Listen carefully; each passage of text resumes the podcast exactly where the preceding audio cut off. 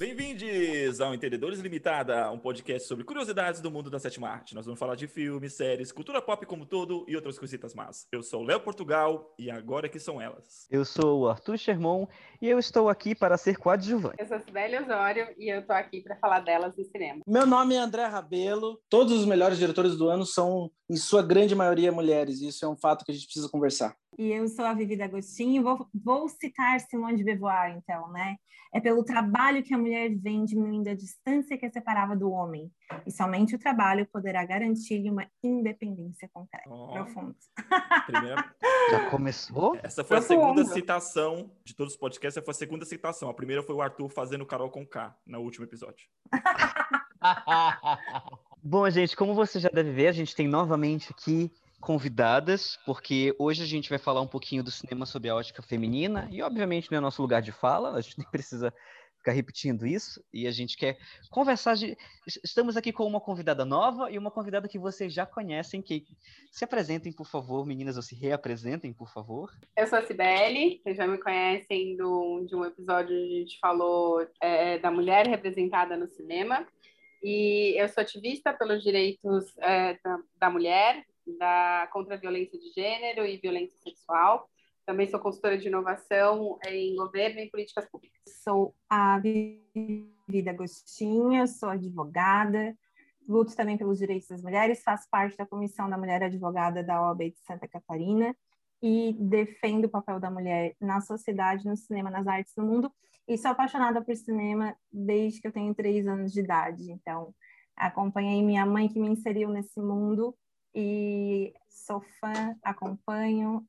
Não segui a carreira de cinema, mas sou bem feliz na minha profissão, mas estou aí sempre acompanhando tudo que acontece no mundo do cinema, que para mim é simplesmente a arte que toca muito fundo meu coração.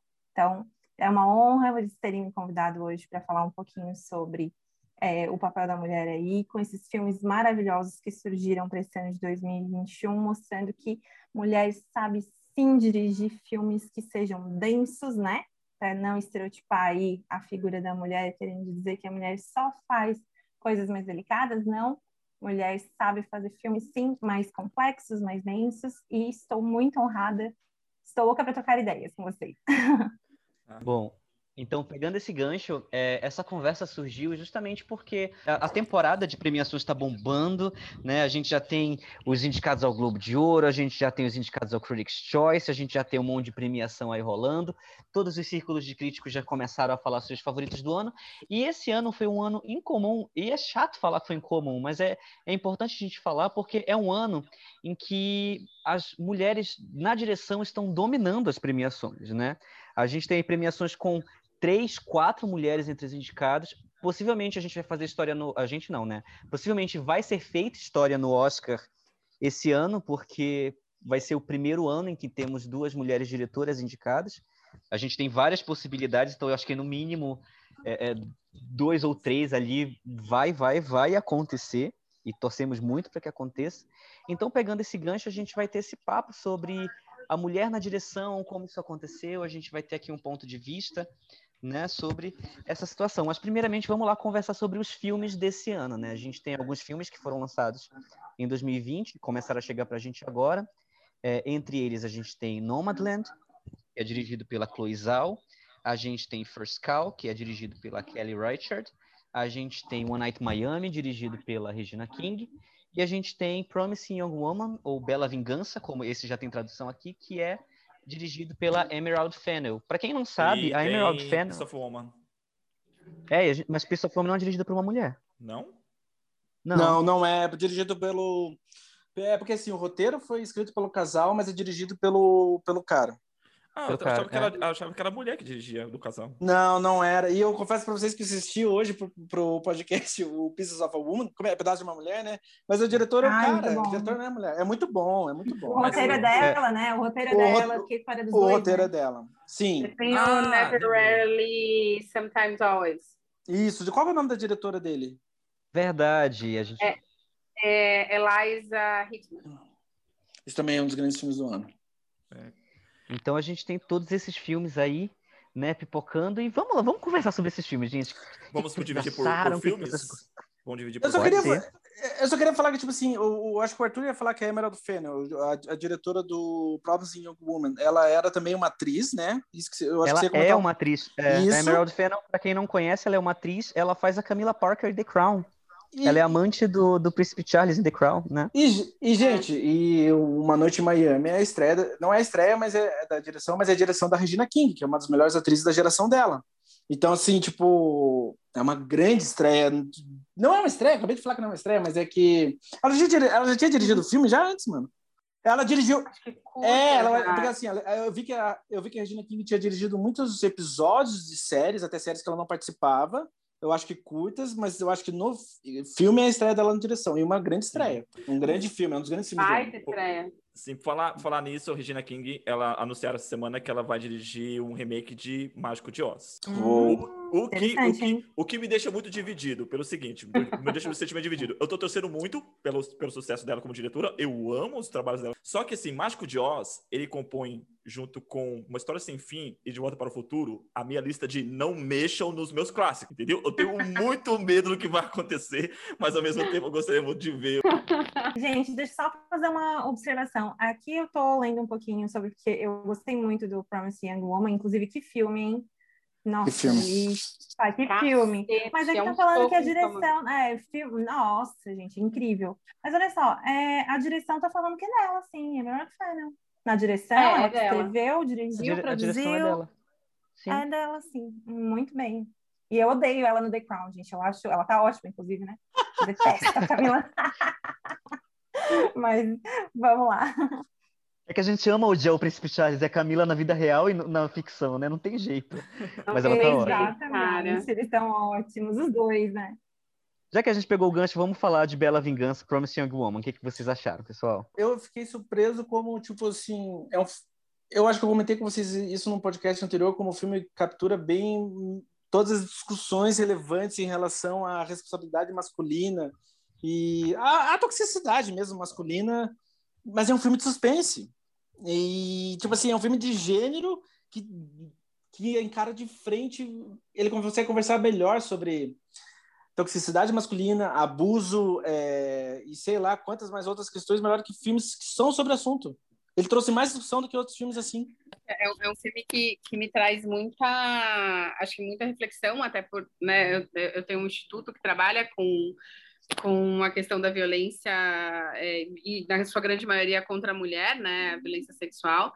E aí eu acho que, cara, assim, toca nos pontos para mim que são muito, muito necessários, que é a visão do, do, do homem, independente da idade que ele tenha, como um menino, né? Assim, então, não, mas nós éramos garotos, mas eles eram uhum. garotos, mas Garo, garoto aonde, amor? Tipo, com 18 anos, uma mulher já é muito responsável, melhor responsabilizada, né? Então, se a gente faz algo errado com 18 anos, é, nós, não, mas foi ela que fez, né? Tipo, ela não deveria, ela ela sabia, ela sabia, ela sabia o que ela estava fazendo. Exatamente, Sim. mas eles não.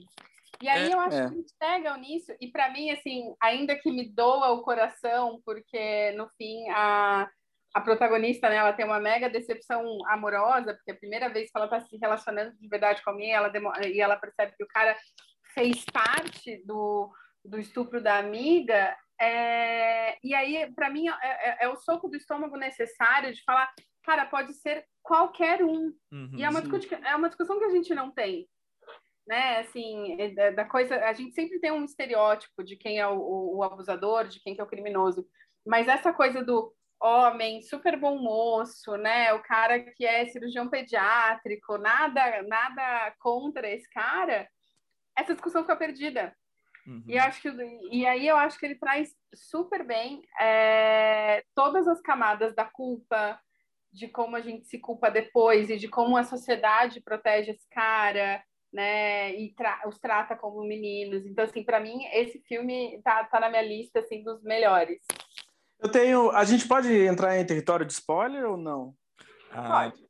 É isso que eu ia perguntar também, gente. Ah, porque, eu, Porque eu tenho uma pergunta, eu tenho uma pergunta para vocês. Como é que vocês se sentem em relação ao final do filme? Sobre o que acontece com o destino dela e a maneira como ela consegue realizar os objetivos dela. O que vocês acharam do final? Assim, eu fiquei triste com o final, né? Eu, eu queria, assim, dela, né? Porque a Sim. gente começa a torcer tanto por ela, ela se torna essa heroína que você se identifica com a história dela e com as frustrações dela. E aí, no final das contas, é um final um pouco amargo, porque muito embora ela consiga realmente é, fazer justiça, é, acaba perdendo né, a vida por conta disso. Então, é, eu estou falando spoiler, gente, ó, já tô falando. Sim, sim, vamos falar tudo. não sei, não sei. Então, assim, é, é, você fica com aquele gosto, aquele bittersweet, né? Aquele doce sim. amargo de ficar triste porque você acompanha a trajetória dela e você se envolve por ela. E claro, além da história, né, a direção, trilha sonora que, para quem não sabe, o meu, o meu forte são as trilhas sonoras, o Arthur sabe muito bem.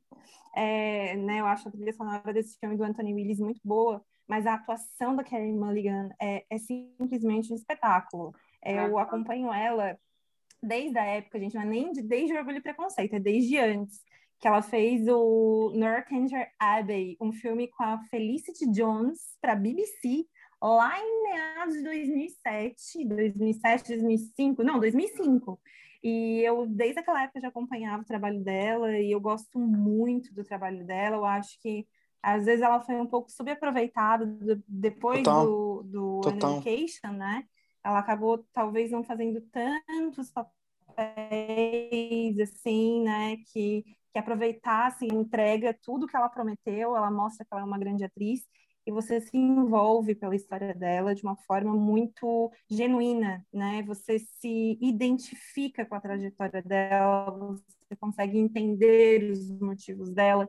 E o pior de tudo, que daí se comentou ali, eu concordo muito, essa questão de responsabilizar a mulher e as próprias, né, colegas ali, as próprias pessoas, as próprias mulheres acabam tendo esse tipo de visão, acabam tendo esse tipo de postura. Então isso acontece na nossa sociedade a nível mundial. Isso é um tema atual. Por mais que a gente tenha tido muitas conquistas, tem muito ainda a gente conseguir galgar, né? E é um filme que ele mexe realmente com as tuas reflexões sobre os seus pontos de vista referente ao tema, referente ao papel da mulher na sociedade. Então, para mim, o final ele me trouxe uma sensação de justiça e injustiça, porque a gente gostaria de vê-la vencendo de uma outra forma, né? É, eu tenho essa sensação com esse final também, assim, é um pouco da do que eu queria como espectadora, né? Que fosse diferente. Mas para mim ele é um final muito real, sabe? Acho que de, de, duas formas. Acho que a hora que ela, que ela prende ele, né? Eu, eu não vou lembrar o nome do, do, do, personagem, mas a hora que ela, que ela prende o abusador principal ali da amiga, o Al Monroe, e conversando com ele, ele, ele continua se justificando, né? Como se isso fosse justificável. É, e aí, a hora que ele. A cena seguinte, a, a, a, que amanhece a morte dela, e o outro cara, né, o outro amigo, Joe, ele, ele, ele, ele, cara, ele cata, abraça, ele fala: Não, não, você não teve culpa, foi um acidente, foi um acidente. Mais uma vez, né? E mais uma vez, né? Mais um acidente. E aí, tudo bem, o que, que você precisa fazer? Você vai ser responsabilizado por esse acidente? Não, a gente vai lá e vai queimar o corpo da menina. É, e, e, e me doeu muito. E a hora que eu falei, eu falei, pera, mas não vai acontecer nada com ele. E, e ao mesmo tempo, assim, é, é, muito bom saber que ela, que ela foi super né, engenhosa em falar, cara, eu vou, eu vou estar tá com gente perigosa, por mais que seja um lobo em pele de cordeiro. E então ela se preparou, mas eu acho que acima de tudo, eu, eu por mais que como espectadora o, o final me deixe triste, é, eu acho ele muito real eu acho que é um dos poucos filmes que tratam da questão do abuso, que tratam da questão do estupro, da culpa e, da, e de como a sociedade vê né, a figura masculina dentro disso, uh, de uma maneira tão visceral e tão clara e, e, tão, acho que quase esfregando na nossa cara, sabe? Sim. Uma, uma crítica comentou sobre como o filme traz a questão da culpa feminina em relação às amigas, que tipo assim, a amiga dela foi estuprada e ela carregou essa culpa. E aí eu queria entender também um pouquinho mais desse assunto, porque é um assunto que é pouco comentado, assim, pelo menos eu não ouvi em quase nenhuma roda de conversa. Antes de entrar no, no, no assunto que o Arthur comentou, é, deixa eu falar sobre o que eu achei no final também, posso?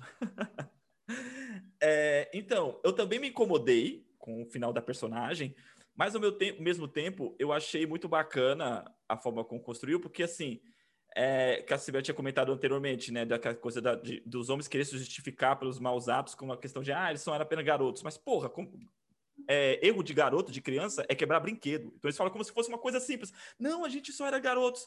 Mas, meu, não, você violentou uma pessoa, sabe?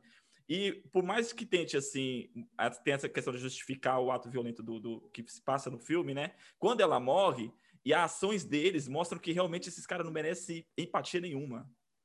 Isso que é o mais legal que eu achei, assim, puta, provocou que realmente eles tiveram, tiveram uhum. oportunidade de poderia ter feito a coisa certa, eles não fizeram, então, eles são um bando de fila da puta mesmo e deveriam ter o, o, destino que teve, entendeu? Então, apesar de ficar triste com a morte dela, eu achei muito bacana a forma como foi construída para mostrar o quanto aqueles caras realmente não valiam nada. Uhum. É, e aí, acho que falando um pouco da, da pergunta do Arthur, é, eu, eu fiquei imaginando muito assistindo o filme, né? Todas, quais eram os elementos que levaram ela a sentir culpa? E aí não tem como, né? A gente é mulher, isso reflete diretamente é, nas coisas que a gente sente no dia a dia. Para mim tem uma relação muito clara, é, talvez com duas coisas.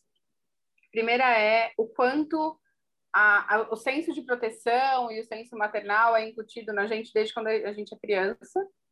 Que, né, você precisa proteger, você é, é né, assim, é, você vai ser mãe um dia e então todo mundo meio que e algumas pessoas, né, algumas, algumas mulheres acabam tomando isso muito mais para si do que outras.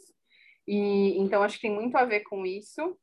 E acho que tem a ver com um outro ponto, talvez um pouco mais ligado à sororidade mesmo, que é, cara, quando acontece com uma, acontece com todas, sabe? E, e quando acontece com uma que está muito próxima a você, e sei lá, tipo, você podia ter ido para a mesma festa e não foi, é, você, né, disse de última hora, falou não, é, você se sente muito numa posição de que você poderia ter evitado. Quando não, né?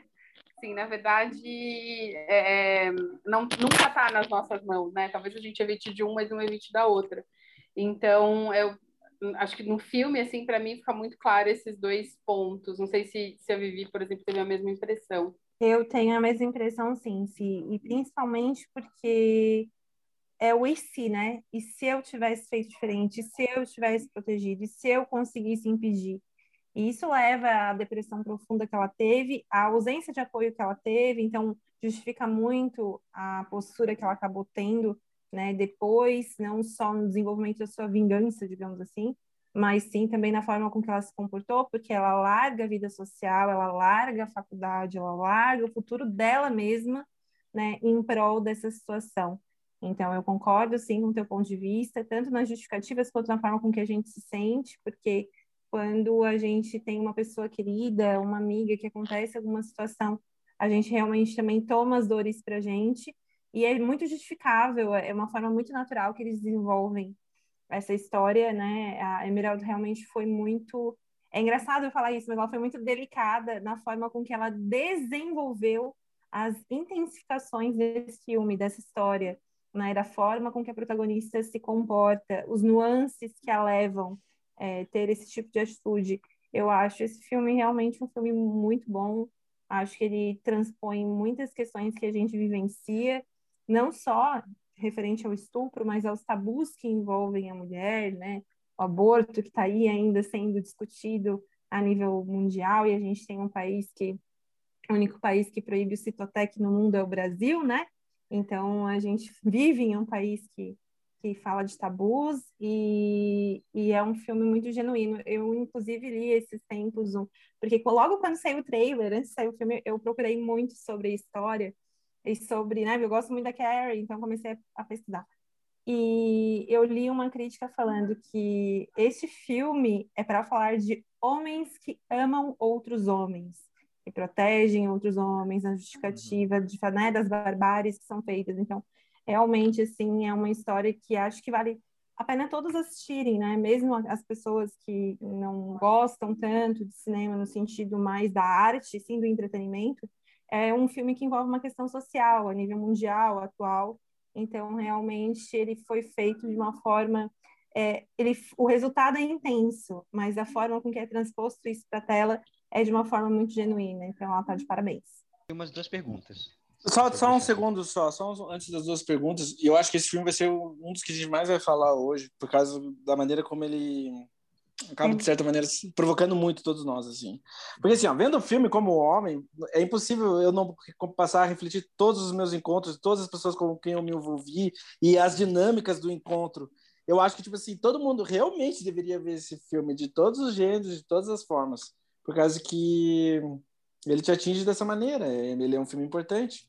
Eu, achei bacana que assim você, a gente enxerga o filme pela visão da protagonista, né? E tem toda essa questão da, do olhar feminino, das, das ações femininas e como isso atinge as mulheres, como vocês bem colocaram.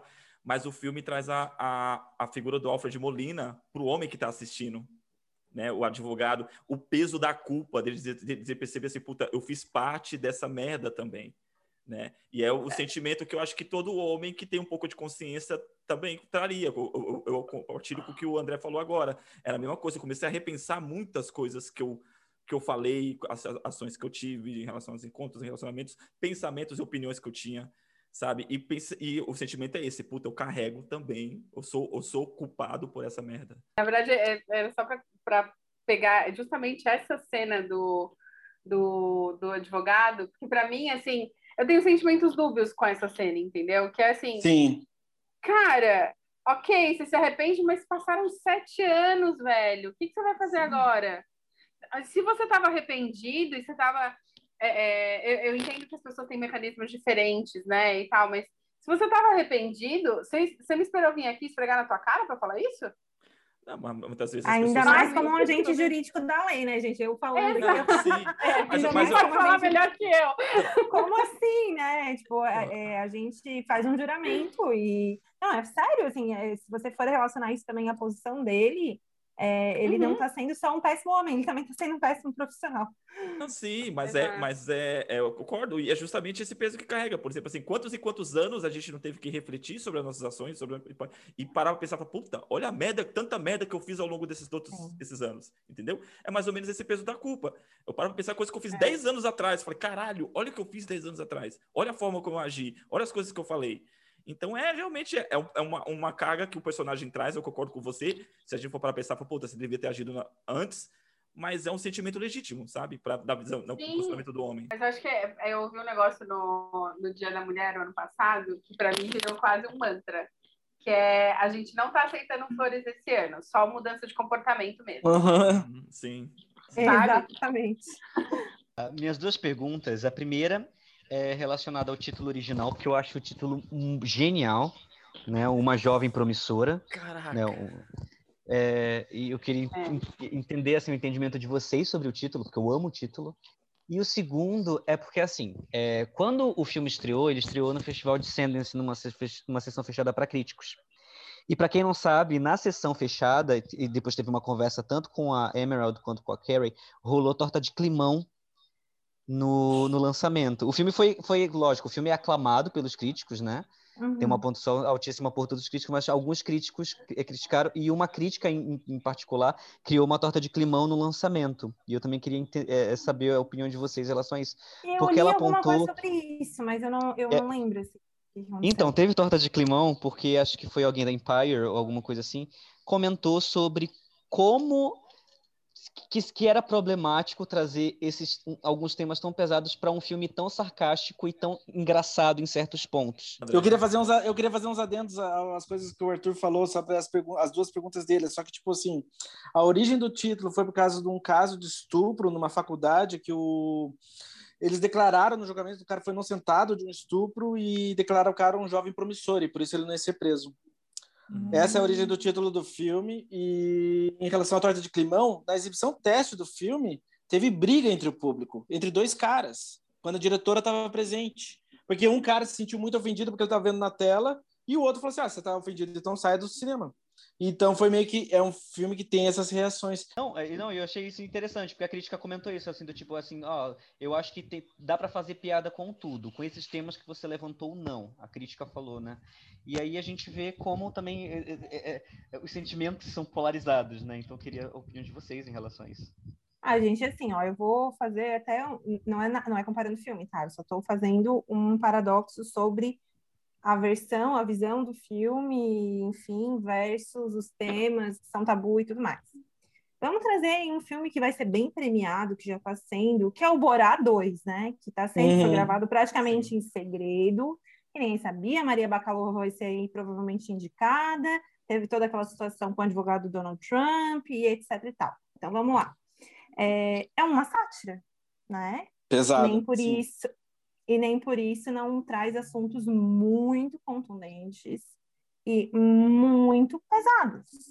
Sim. E nem por conta disso o Sacha Baron Cohen é criticado, muito pelo contrário. Na verdade, na maioria das vezes, ele é bem ovacionado, né? Porque eu lembro quando teve o primeiro Borac, teve toda aquela coisa sobre ele, aí depois pesquisaram e viram que ele era tinha mestrado em Oxford, né, que ele era judeu e que ele tinha feito trabalho sobre judeus e toda aquela história, etc. Tal. Então, assim, vamos comparar aí um homem, né, um homem que é judeu, que tem aí um mestrado, mas que é um comediante e que se infiltra em todos os lugares e que dá maior confusão. e tem um monte de gente que fala Total. mal dele, etc e Total. tal, né? Mas aí a gente vem falar com uma mulher que vem com um olhar um pouquinho mais denso, um pouquinho mais diferenciado sobre um tema diferente, mas só porque é uma mulher, o filme tem que ser super pesado, ou tanto quanto Pieces of a Woman, digamos assim, uhum. que é um filme pesadão. Sim. Não, gente, eu acho assim, acho que isso vindo de uma mulher Claro que cada um tem a sua opinião, cada um tem a sua visão, beleza, mas assim, em pleno século XXI, né, você ter uma visão de uma mulher sobre outra mulher fazendo filme, de uma, uma visão mais, como eu falei, sutil, é, sutil, mas se transforma em intenso, mais densa sobre um tema, fazendo um contraponto para você mexer, para trazer uma auto-reflexão, se fosse um homem, será que teriam esse posicionamento? É... Será que ela faria isso? Sabe? Então, assim, uhum. É, fica uhum. muito daí, ela, ela, está sendo, no final das contas, machista, porque ela está trazendo uma visão da sociedade que é a pré-concepção da sociedade. A mulher, para falar sobre estupro, só pode ser dramática, só uhum. pode ser pesada, ela não pode ter uma outra visão, porque ela é mulher, então ela sente, ela não pode ter uma visão diferente. Então, assim, eu acho que esses contrapontos aí sobre o filme, eu não sabia que a origem tinha vindo desse caso, né, caso concreto aí, dessa história real, mas tem todo Essa história sentido, real. né, né sobre, sobre o, o, nome do filme, acho que é super adequado, inclusive. É, deixa eu só perguntar uma coisa para vocês, gente, porque assim, eu, eu vi esse filme online. Qual é o nome do filme em português que eu não sei? Oh, meu Deus. Ela Vingança. Ela, Vingança. Ela Vingança. É, é, muito, é, é muito mexicano, né? É muito Ai, mexicano. Brasil acaba com tudo, gente. É... Brasil sem net. Enfim.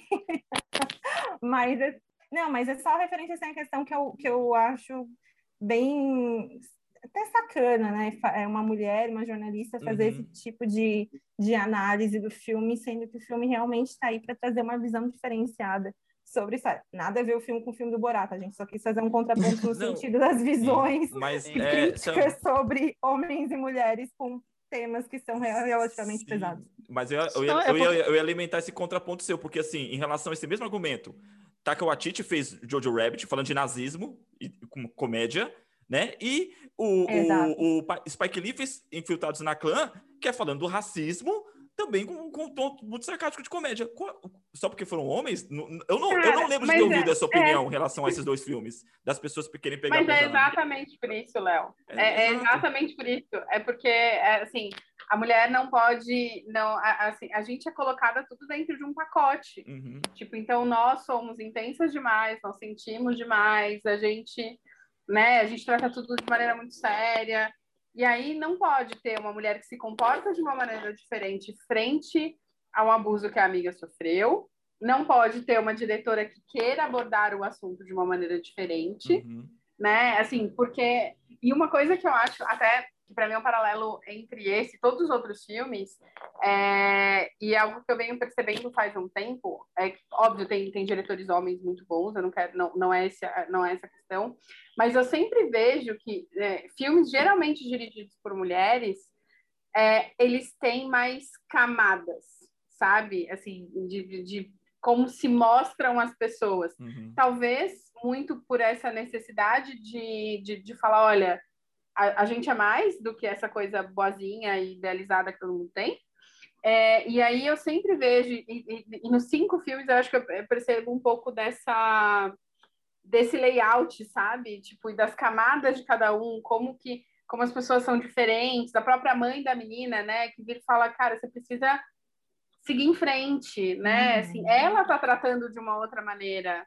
Uhum. Uh, então, eu acho que tem tudo isso, sabe? E, e, e para mim essa crítica é, né? Ela, ela é quase leviana por uhum. querer que alguém se comporte da mesma maneira o tempo todo dentro de um padrão. Uhum. É, e o nome do filme é, foi uma das coisas que me fez pensar muito, assim, porque para mim é, eu não sabia da história real do nome, né? E, mas assim, para mim ela o, nome fala do cara, fala dela, de como, né, de quando o Ryan é, reencontra ela e fala, nossa, mas você era melhor da sala. É, fala da amiga, porque a amiga era muito boa também, né? Tipo, tirava as melhores notas e tal, a Nina. E então, para mim, o, o, Promising Woman, né? É, essa coisa da, da mulher promissora, da, da, da, jovem mulher promissora, é, ele, ele carrega vários sentimentos e eu acho que carrega várias reflexões sobre o mundo que a gente vive, porque ser uma jovem mulher professora não é fácil. Uhum. Né? Assim, é, acho que carrega o quanto a gente tem que lutar para não ser encarada como a menina bonitinha que dá para o chefe e por isso está crescendo, sabe? Tipo, é, é quanto a gente não, não, não, não quer ser encarada como a menina que está no bar só tomando um drink porque foi um dia difícil, não quer que um cara enche o saco sabe? Tudo isso. Então, para mim, assim, foi genial a escolha do filme. Agora que eu sei a, a, a inspiração, é, é, mais genial ainda. O filme que mais está causando burburinho, que com certeza vai ganhar todos os prêmios, né? Fez uma, fez uma, uma, uma limpa em basicamente todos os prêmios, é o Nomadland. Eu não tive chance de ver ainda. Então sai ah, daqui. Então, então, sai daqui, vai Produção, embora. Né? Quem convidou o André para esse episódio? Quem convidou o André? Tira. Tira. tá, mas só deixa eu falar uma coisa, deixa eu falar uma coisa. A Chloe Zhao está é tá, tá se tornando uma das grandes diretoras da atualidade, se ela já, ela já é uma das grandes diretoras da atualidade, e eu vi o The Rider, que é o filme anterior dela, então eu posso falar sobre o trabalho dela. Uhum. Mas... É, já que a gente já, já tá falando dela, deixa eu só linkar o que a, a Sibeli acabou de falar em relação aos filmes dirigidos por mulheres e ter essa questão de camadas. É por isso que eu já falei várias vezes no, no, no, em alguns programas, vou repetir aqui de novo. Eu estou muito curioso para ver o trabalho que a Chloe Zhao vai fazer em Eternos, porque filme de super-herói não tem camadas, filmes de super-heróis são muito rasos. E ela é uma, uma, uma diretora, esse, tanto o Nomad quanto o The Ride que eu assisti hoje, André, oh, André que você tinha pedido, você já assistiu. É. São filmes Massa. muito profundos, muito densos. Gostei muito de ver como é que ela vai trabalhar com esse outro gênero. Mas sobre a questão de diretores mulheres, assim, eu, eu acho que, tipo assim, é mais uma questão, para mim, tá? É mais uma questão que, cara, é só um olhar fresco, entendeu? Um olhar fresco sobre as coisas. A gente tá tão acostumado sobre, tipo assim, diretores homens, meio que de meia idade, contando as uhum. mesmas histórias, uhum. de só de ter uma mulher, ou um homem negro, ou uma mulher chinesa, o que for, é refrescante, porque é só um olhar novo. É muito, é, eu acho já muito gostoso quando eu vejo uma diretora, a maneira como uma diretora é, retrata um homem. Eu gosto disso, porque tipo, é só novo, entendeu? Eu não, eu não tô acostumado. Então tudo é sempre é interessante. Vamos... E isso, para mim, também serve aos protagonistas. Vamos, Pode falar. Vamos com Desculpa. calma na questão do olhar, que a gente vai falar no olho feminino geral lá pra frente. Então, tá, bom, tá bom, tá bom, tá bom, tá Qualquer coisa eu edito, eu mudo close a out. ordem. Então, vamos lá. Close out, close out, Close tá. e Nomadland. Nomadland ganhou até agora mais de 70 prêmios. E ele está esperando Uau. indicações em mais de 30, 30 40, né? entre 30 e 40 prêmios ainda que não saíram, né? O, quem são os uhum. vencedores. Então, são até agora 73 ou 74 prêmios para Nomadland. É o grande filme do ano, é o filme que a gente vai ver uhum. é, é, papando tudo aí na frente. E, e a Chloe Zhao, além de diretora, ela é roteirista e editora do filme também. E, inclusive, ela é uma forte candidata a ser uma, da, uma pessoa que vai fazer a tríade do Oscar, que é ganhar o Oscar de edição, é, roteiro e direção. E chinês, hein? Barbaridade. É, vai ser, vai ser muito foda. Chinesa, Maravilhoso. Exatamente. Né, então, assim, ela vai ser. Precisando. Ela vai ser uma das poucas que vai entrar para esse grupo de fazer isso. Ela vai ser possivelmente a segunda mulher a ganhar em 80 anos de Oscar, a ganhar o prêmio, e já vai chegar assim com dois pés no peito, né? Então vamos falar um pouco de Nomadland e da Chloe Zhao. Só tem uma coisa que me deixa triste em relação às premiações, assim, é que, tipo, cara, no fucking ano da pandemia, gente... eu queria ver essa mulher no palco, tá ligado? Eu queria ver, tipo, é, lá. Eu queria ver ela mas, ó, André, cara. mas eu não sei como é que vai ser o Oscar, mas, de... mas acho que vai rolar. depois do Super Bowl, eu não duvido que vai rolar no teatro, não. Eu acho que vai rolar. Eu acho que eles vão seguir a linha do Baek Sang, que é uma premiação coreana, que ano passado eles fizeram, mesmo em, em tempo de pandemia, deu tudo certo. E aí eles fazem as cadeiras separadas, sem distanciamento, tem todo. Eu acho que vai rolar, gente. Tomara, porque eu queria que tivesse que milhões de pessoas é. vissem ela indo lá no palco fazendo o discurso dela. Uhum. Só para quem não está familiarizado, quem está escutando sobre o trabalho da Clouzal, pelo menos no, no, tipo assim, The Rider, que eu não sei como é que foi em português. Tomando o destino. É, ela, ela, ela mistura o trabalho com atores profissionais e com pessoas que não são atores. Então tem um aspecto uhum. meio documental no Sim. trabalho dela muito forte, assim. Ela é muito foda. Nomaland também ela faz o isso. O próprio Nomaland são, são só dois atores, né? Que é a Frances uhum. e o, eu não lembro, o David. é, o David Uhum, sim. É. Sim. É, é, é, genial, cara. Eu, eu, nem sei dizer o que eu mais gosto desse filme. Tipo, é maravilhoso. É, assim, toda a construção. E aí eu acho que só... Fala, eu vi algumas críticas do filme e, e para mim uma das coisas mais assim, uma das maiores provas da, da, da, arrogância assim, americana de uma maneira geral é que uma das críticas que eu vi foi justamente falando de como, como assim, né? Ela é, ela é uma, uma chinesa radicada nos Estados Unidos e ela está criticando um, um, sistema onde ela para onde ela foi viver e aonde ela escolheu viver. Você fala, cara, é, é, muito não entender o próprio país, né? não entender a própria condição, não entender que você sair de um país do outro não significa que, né, que, que esse país é o melhor do mundo. Então, não, e aí é o olhar de fora, né, Si? É o olhar de fora. Aí que tá. É, ela consegue enxergar coisas que quem está inserido no meio não vai conseguir enxergar. Porque ela já vem de uma outra cultura, com uma outra vivência, e ela tem uma visão mais abrangente da coisa. Por isso que o filme é tão bom. Exato. E, e, eu, eu acho que eles cancaram umas coisas que, sei lá, quando eu, eu morei nos Estados Unidos e, e recentemente, assim, de 2017 a, a, ao final de 2018. E uma coisa que eu percebia era a, a coisa dos, dos, velhinhos trabalhando no Walmart, dos idosos trabalhando no Walmart. E é uma coisa que o filme traz muito, né? Tipo, para onde você manda os idosos quando eles tipo, ainda precisam de dinheiro, você não tem um sistema é, é de previdência. é, real, alô, reforma, né? Tipo, e, e cara, tipo, e o quanto isso se torna as coisas colapsáveis, é, pessoa, coloca as pessoas à margem, e aí, assim, para mim, toda a trajetória que o filme faz de trazer pessoas reais, né, de trazer, e aí eu li que a, a Frances ficou é, é, se não me engano, acho que seis meses é, é fazendo né? os trabalhos que aquelas pessoas faziam, né, os laboratórios e tal, e vivendo a vida né, é, de nômade tam também. E, cara, é, é, genial, assim, porque traz uma riqueza e uma veracidade para o filme que você vê em pouquíssimas produções. Uhum. Tipo, é, é, é, muito, é, é, quase tátil, assim, é, é muito impressionante. É, é praticamente é. documental. E você sente, né, a, a, personagem principal, você sente a trajetória dela, você consegue se sentir no lugar, né, pensando, meu Deus, né, se Sim. fosse eu nessa situação. É, uhum. A Frances McDormand, ela consegue, é incrível, eu, eu acredito que ela vai ganhar, eu não estou comentando tantas premiações, acredito que ela seja a favorita ao Oscar de melhor atriz, acho que é. Como é que tá aí, Arthur? Então, eu acho que eu acho que não, porque ela já ganhou um uhum. recentemente e seria o terceiro dela. Ah. Dificilmente eles. É isso que eu ia falar, porque assim, se ela for ganhar esse, ela vai ganhar o terceiro, e é o terceiro como melhor atriz. Sim. Né? A gente tá falando que a única pessoa que conseguiu isso foi Catherine Hepburn.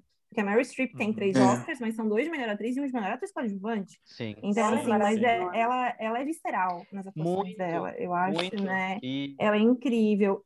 E essa visão cinematográfica, a Chloe realmente ela tem uma qualidade imensa como diretora e você sente isso em cada take do filme. Então, realmente é um filme muito especial e merece todos os prêmios porque ele tem um olhar diferenciado. O que eu amo na Chloe Zhao é como ela lógico, tipo, tem toda a questão da visão e como ela domina a narrativa, mas eu amo como ela domina a técnica também de uma forma que todos os filmes dela, eles parecem ser muito cru, mas ao mesmo tempo eles são lindamente filmados. Então, é, chegar nesse meio uhum. termo de fazer tudo parecer muito bonito e ao mesmo tempo tudo parecer muito ah, só liguei a câmera e filmei. É muito difícil fazer isso, gente. Tipo assim, é muito difícil fazer isso né, você chegar a um realismo nesse nível. E ao mesmo tempo também eu gosto no Nomadland em específico como ela trabalha a Frances McDormand, porque assim, a Frances McDormand é uma das melhores atrizes de todos os tempos.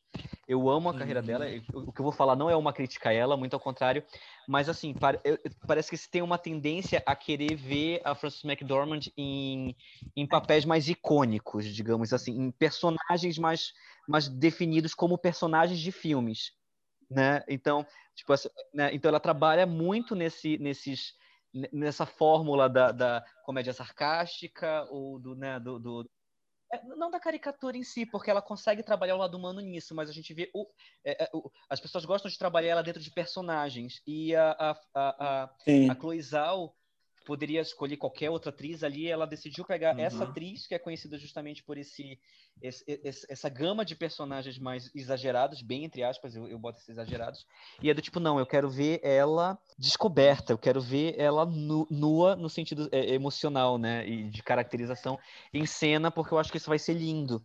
E é lindo ver como ela, a, a Chloe Zhao trabalha isso com a Frances McDormand, né? É, cara, parece que ela saiu daquele ambiente, parece que ela sempre pertenceu àquele ambiente a Frances, é, né? No filme, é incrível, assim. É, é E tem horas que você se pergunta até o quanto é uma personagem e quanto é simplesmente a Frances McDormand Ex aproveitando aquela experiência. É... Exato. É verdade. Cara, tem uma coisa que para mim no filme, é... não sei, assim, me chamou muita atenção, que eram os olhares, hum. sabe? Tipo, as trocas de olhares é... e as falas, a, a, é, muitas vezes silenciosas, assim, entre ela e, e, e as outras pessoas é, é, é, e todos os personagens. Assim, Para mim tinha uma, uma, uma, troca de olhar muito verdadeira e tem uma uma cena dela com, com o David que ela fala do que, que ele fala para ela do filho né e, e, e, aí ele fala que ah, eu acho que a gente vai se encontrar né um dia que, que a gente não fala tipo, não, não dá tchau, né? E a gente fala, tipo, eu, eu, eu te vejo na estrada, né? Em algum momento eu te encontro. E para mim, acho que é uma das cenas mais bonitas para mim no filme. É, e que para mim mostra muito a coisa dela com, com o olhar, assim, como eles iam se conectando e como a gente via essa conexão muitas vezes através do, do olhar deles. Não, acho que só uma coisa desse filme que eu acho muito legal, porque ele quebra, e tem uma fala disso, que ele quebra a noção de casa e lar. Ah, Tem sim, a hora que ela tá e que a menina pergunta, né, para ela da, tipo, ah, mas você não tem casa? É, é, e aí ela fala, hum, não, né, tipo, é, né, assim, eu, eu tenho, eu não tenho uma propriedade, né, tipo, mas uhum. eu tenho casa.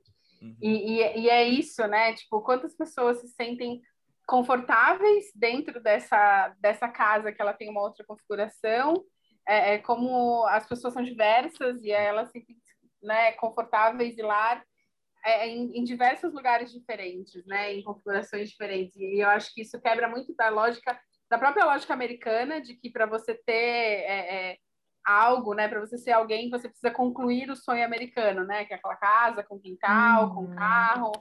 E eu achei sensacional, assim, para mim é um dos pontos é. fortes também.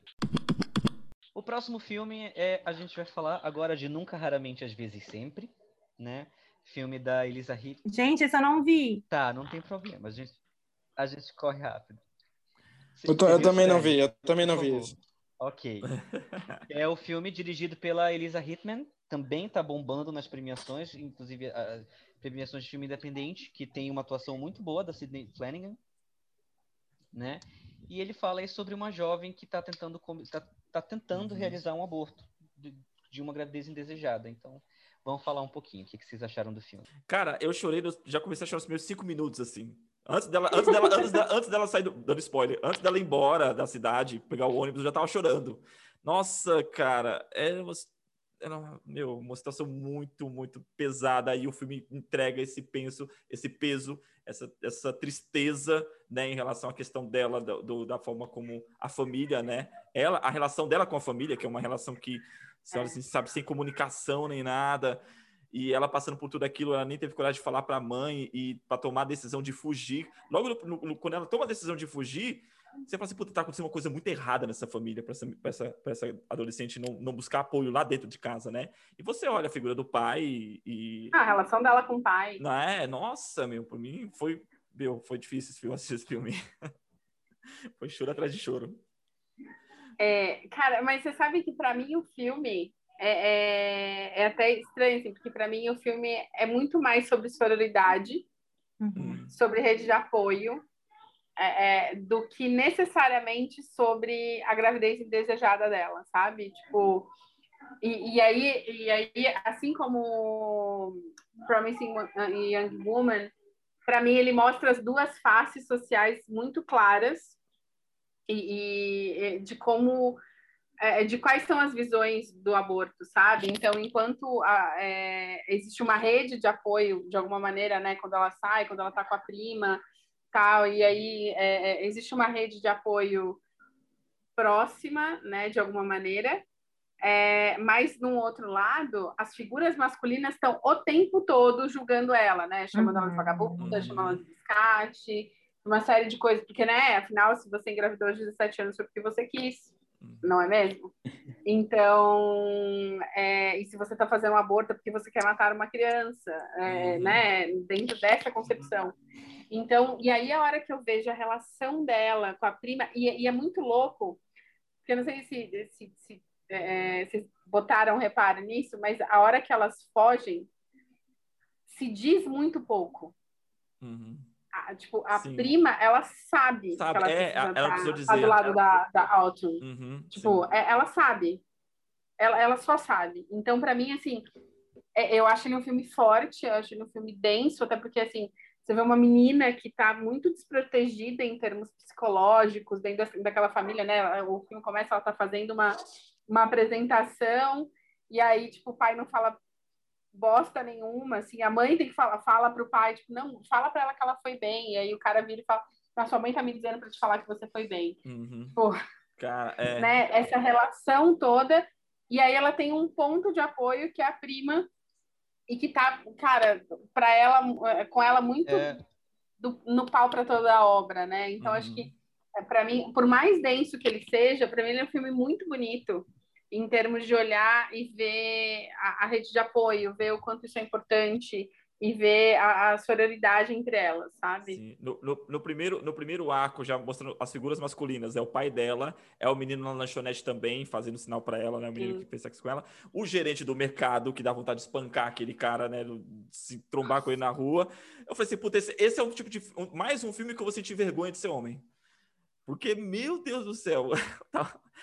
é, não, aquela coisa dele beijar a mão delas, Nossa, né? cara. Ele beija a mão delas e não é um ato de agradecimento. Tipo, é um ato libidinoso, mesmo. Ah, né? assédio, assédio tá puro. Assédio, assédio puro. puro.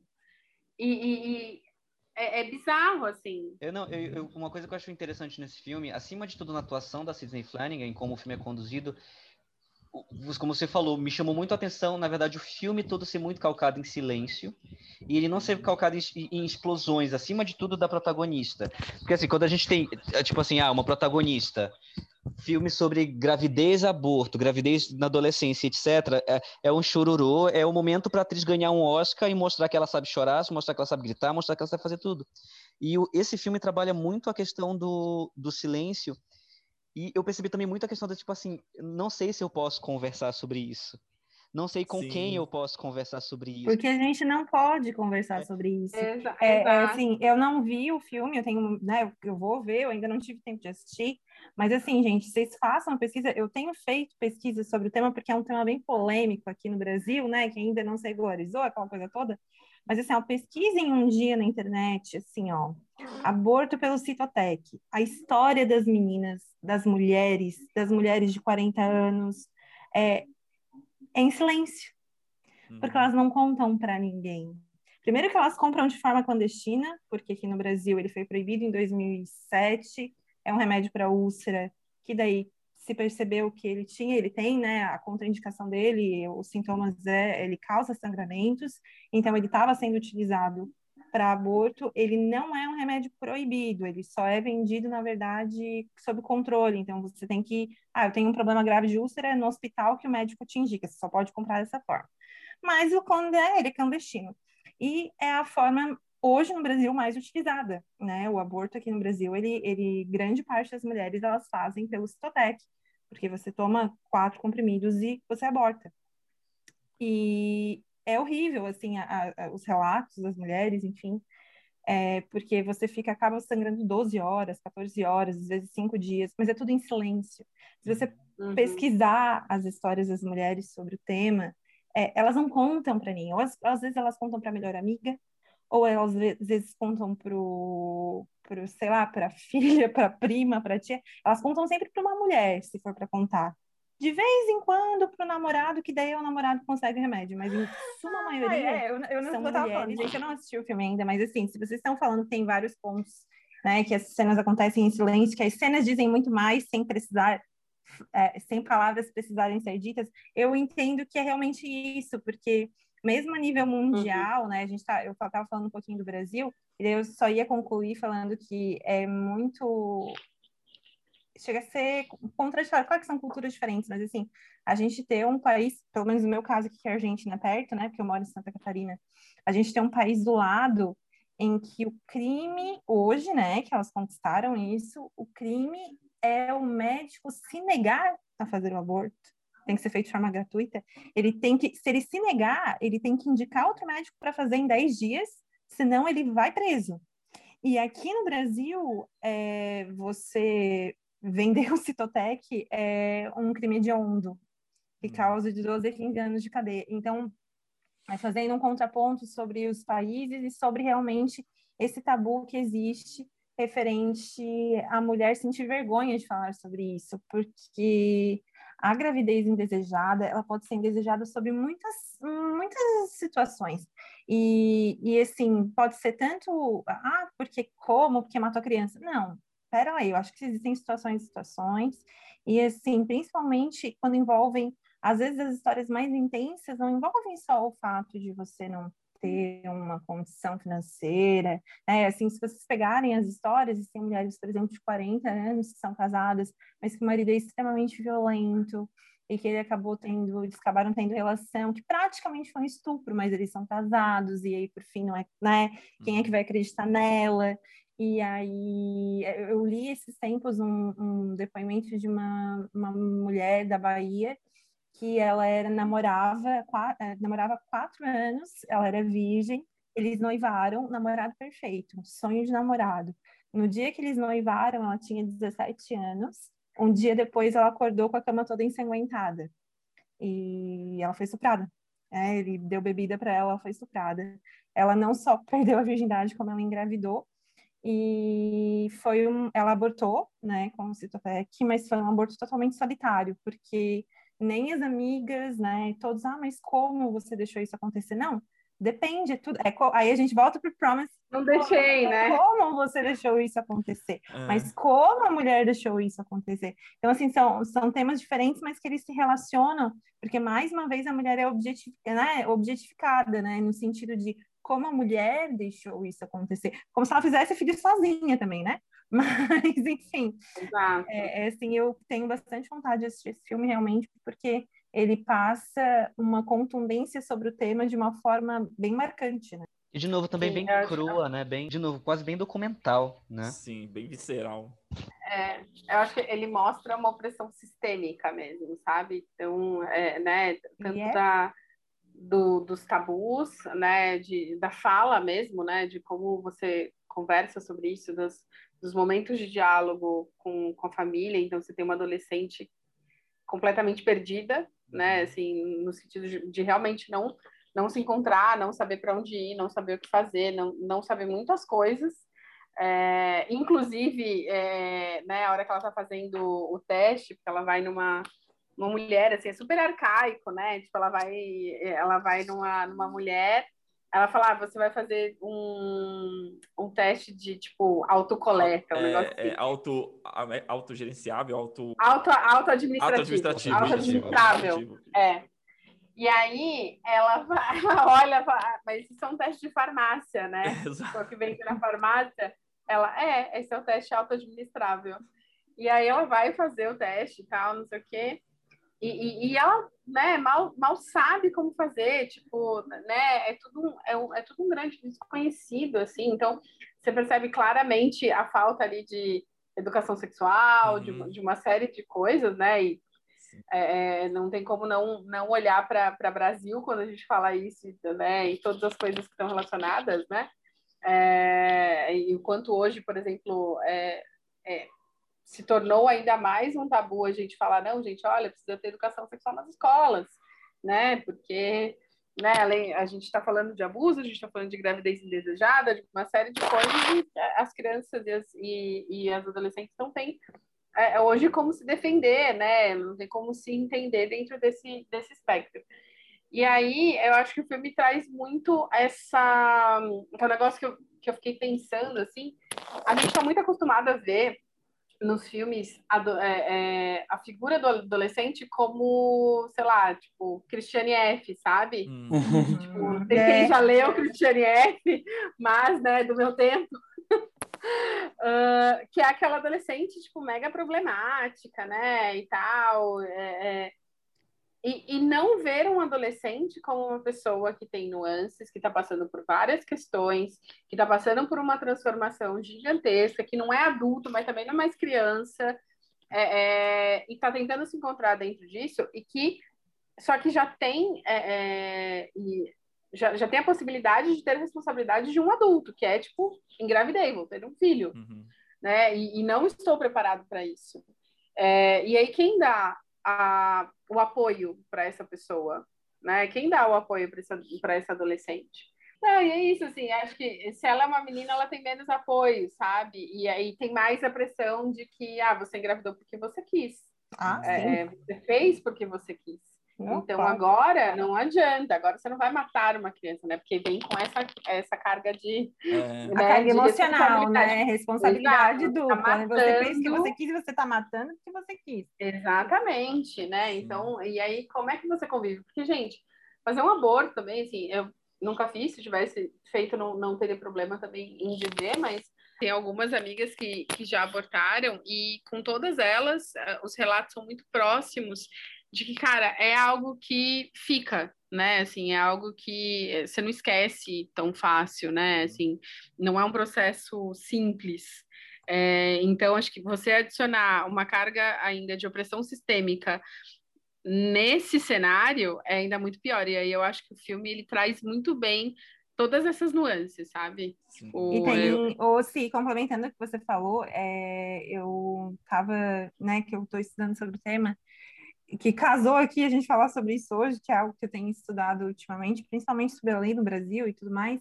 Eu estava lendo que é uma coisa muito interessante, assim, eu também nunca fiz, mas eu li um texto em que uma a cada quatro mulheres no mundo já fez. O que significa que no- po- provavelmente alguma pessoa na tua convivência já fez e você não sabe. Sim. Então é algo Sem muito mais corriqueiro do que a gente possa imaginar. Sabe o que eu acho interessante? As pessoas, as pessoas atacarem do tipo, a- como se a mulher quisesse fazer um aborto. É. Sabe? Do tipo assim, Sim. não, porque essas abortistas, porque esse povo quer fazer aborto, isso aqui, como se não fosse algo extremamente agressivo com o seu corpo, como se não deixasse Uhum. sequelas, sabe? Uhum. Como se não machucasse, como se não. É, é, Mas é tipo como assim, não, psicológico. não, como se fosse um hobby, né? Tipo, É, é um hobby, É, é, como é se fosse isso, um é um hobby. método contraceptivo. não é? E, e- Né, e tipo, é- juntando, juntando essas três coisas que acabou de falar em relação à agressão do corpo e a, a Sibeli falando do despreparo né, da- do adolescente, não saber lidar com a situação.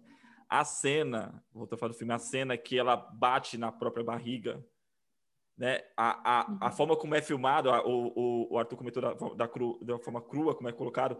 Primeiro começa a mostrar só o rosto dela, ela olhando, encarando pro espelho, e, e você sabe que ela tá batendo na própria barriga, mas não mostra. Aquilo ali já é impactante. Aí a câmera desce, né? desce e amplia, e ela realmente bater na própria barriga, tipo, como se tentando ali, de certa forma, fazer um aborto. É, e ao mesmo tempo, a culpa que ela coloca em si mesma por estar naquela situação, meu, é, muito, muito pesada essa cena. É. É muito forte. Uhum.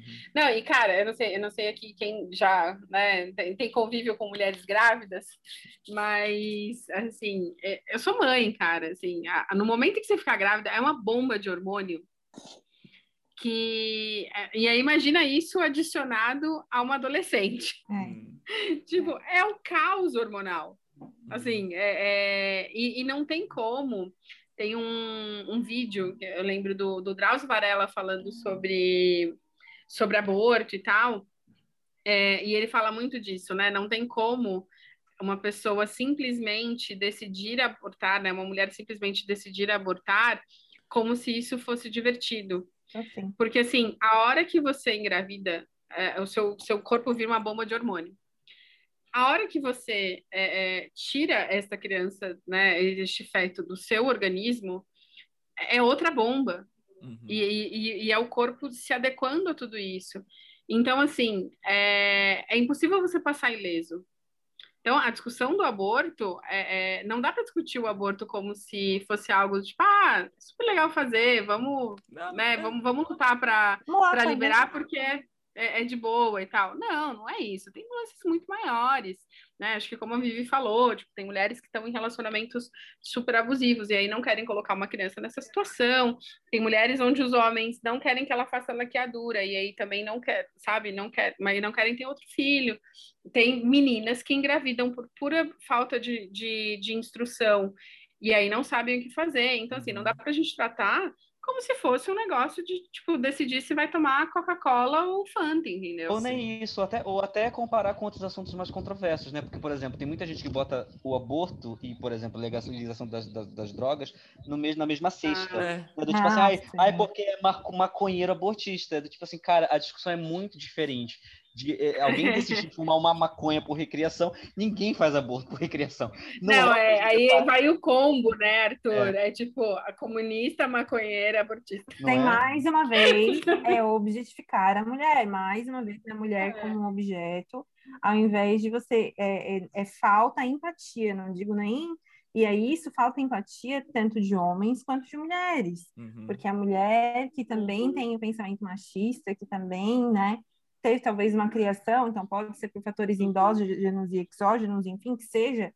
ela também não vai compreender, ela também vai apontar o dedo. E aí aquela pessoa que está naquela situação vulnerável e frágil se sente sozinha e por isso que ela sofre em silêncio. É, e eu ia ter uma, uma pergunta, assim, para os meninos que estão mais ligados na, na questão das premiações e tal, porque eu acho ele filme muito bom muito denso, muito profundo, é, mas eu não, eu, eu fiquei em dúvida depois pensando se ele é um filme é, pro Oscar, lá, de, Oscar, de concorrer a prêmio, sabe, para um Oscar e tal, é, porque não é um filme que eu estou acostumada a ver é, é como um filme é, é, premiado pela academia, sabe? E aí eu queria ouvir a opinião de vocês sobre isso. É um tipo de filme que de vez em quando um exemplar ou outro aparece. Uhum. Sabe? É tipo, ele não faz o feitiço da academia, mas de vez em quando a academia surpreende e coloca. Por exemplo, eu lembro muito, não no sentido de tema ou de formato em si, mas no sentido de ser um filme independente, pequeno, muito cru, que chegou lá, que foi O Inverno da Alma. Né? Ah, que foi o filme Revelação da Jennifer Lawrence, que Melhor atuação também é... dela. Melhor atuação e, dela. E, e, inclusive também é dirigido por uma mulher, né? Que é a Deborah Granick, Granick né? Isso, isso. E, e assim, é, tem, porque assim, no Oscar, para você ser indicado, você tem que fazer campanha. No fim das contas, a gente sabe que é isso. E para fazer campanha, você tem que ter dinheiro. Então a gente tem que ver como cada, cada produtora, cada distribuidora pegou e divulgou esse filme para os votantes da academia. O que depende hum. na indicação do Oscar é basicamente isso, né? Eu não, é. não acompanho, eu não acompanhei como foi a, a, a campanha do, do, Nunca, às vezes, sempre é muito grande esse, esse, esse título. Mas, assim, ele teve, ele teve, ele tá com apoio da crítica muito grande. Por exemplo, um, uma, hum. um, um, um, círculo de críticos que é sempre muito forte para as grandes premiações, Globo de Ouro, Oscar, etc., é o, é o Círculo de Críticos de Nova York. Tanto é, que foi o primeiro prêmio que a Fernanda Montenegro ganhou nos Estados Unidos. E foi o, meio que, que o, o propulsor dela para a indicação dela ao Oscar. Então, tipo assim, ah, nunca indicariam essa atriz, porque é uma desconhecida, não filme estrangeiro, etc. Mas como ela ganhou tanto esse quanto o NBR, ela conseguiu ir lá. E, foi, e a Sidney Flanagan ganhou melhor atriz e eles ganharam melhor roteiro. Então, a campanha a campanha tá forte para melhor roteiro e melhor atriz. Eu Não ia falar, pelo menos para roteiro, eu acredito que chegue, né? Mas deixa eu perguntar uma coisa para vocês. Esse filme, ele é de qual nacionalidade? Ele não é americano? É americano. É americano. Americano. americano. Ele É, porque, assim, ó, pela história que vocês estavam contando, eu pensei, ah, deve ser um filme inglês. Não, ele é americano. Tem, os filmes ingleses, eles sabem captar bem essa questão do silêncio, da frieza, mas, é, É. então. Ele é um filme americano, tanto que ele até debate as questões do tipo, ah, nesse estado do- dos Estados Unidos isso é permitido, nesse É. estado não é. Tem um Hum, debate em cima É, disso tipo, também. Sim. Ai, gente, eu É, a menina mora na. Pensilvânia. E aí Isso. ela vai pra Nova York. Show, não, vou, vou assistir, vou assistir. Então, vamos passar para o próximo Só filme. um que a segundo, só tá um segundo, só um segundo. Fala, André. Preciso só Ah. comentar uma coisa Você assistiu? Eu não assisti esse filme, eu não assisti esse filme, mas todos, ó, todos os filmes que a gente está conversando hoje, eles são filmes baratos. Os melhores filmes do ano são todos filmes de baixo orçamento. Então, assim, Uau.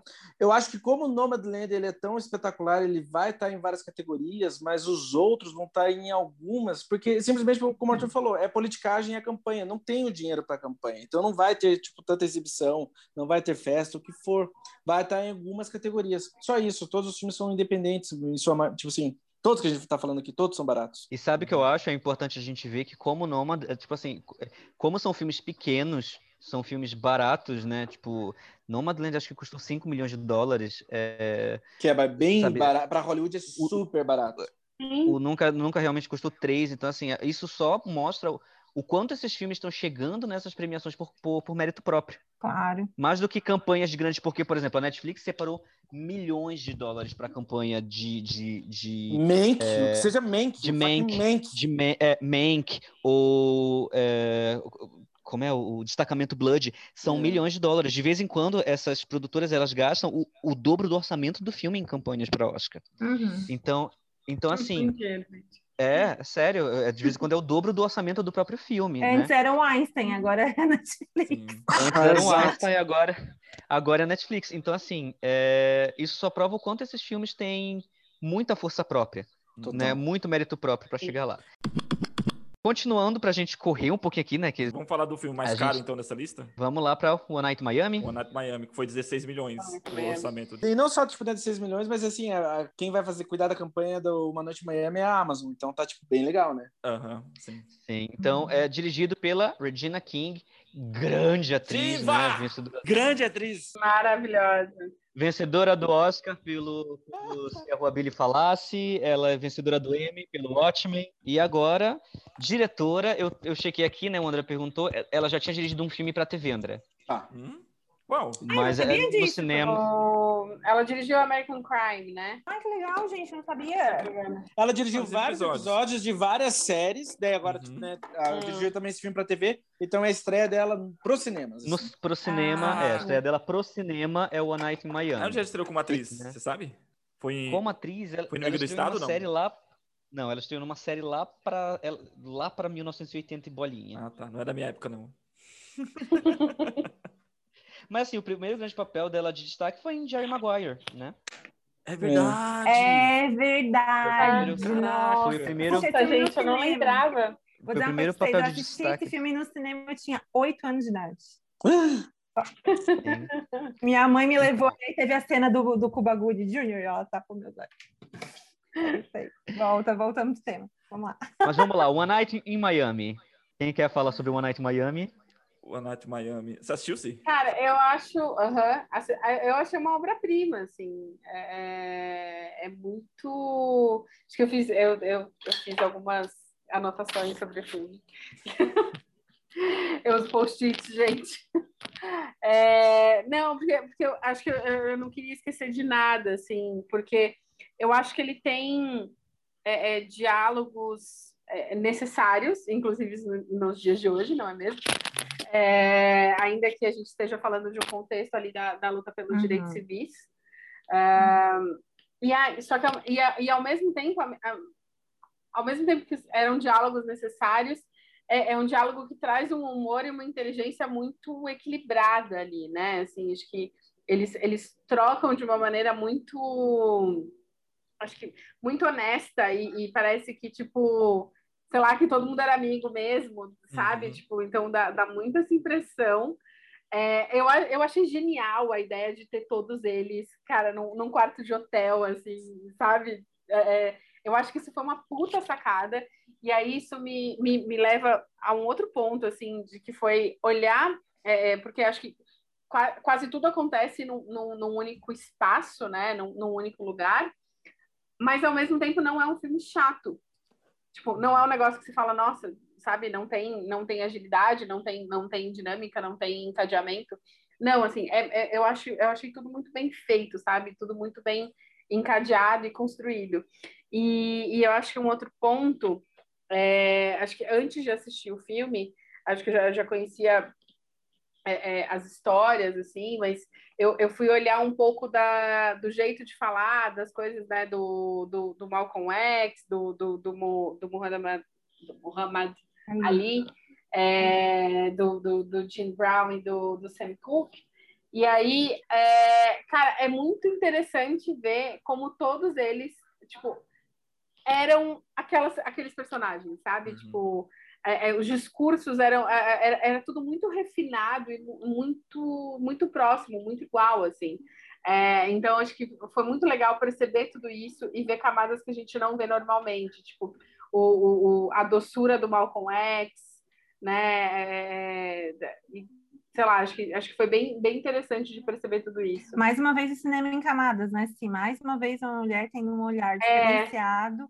Demonstrando as facetas. Eu acho que essa visão da humanidade de cada um é o que diferencia o olhar feminino na direção dos filmes. É, sem desmerecer os homens, claro. Mas, é, é, essa questão da humanidade, desse olhar mais abrangente entre os nuances pessoais de cada um, é o que faz com que as mulheres realmente tenham um papel muito é, fundamental e peculiar nas direções, porque elas conseguem não só conduzir atores de uma forma muito fidedigna aos seus personagens, mas elas conseguem também extrair o melhor deles dentro daquilo que eles estão cumprindo, né, dentro do papel. Hum, é, eu, Sim, eu achei eu... brilhante isso no, no filme, a forma como a, é, é conduzido, assim, é um filme que fala sobre relações de homens, né, quatro homens ali, a relação dos quatro homens, e semelhante ao próximo filme que a gente também vai comentar, também traz essa mesma temática, mas é como realmente assim é um, é um filme sobre quatro, uma conversa sobre quatro homens que ao mesmo tempo não seria uma história contada por um homem mesmo, assim.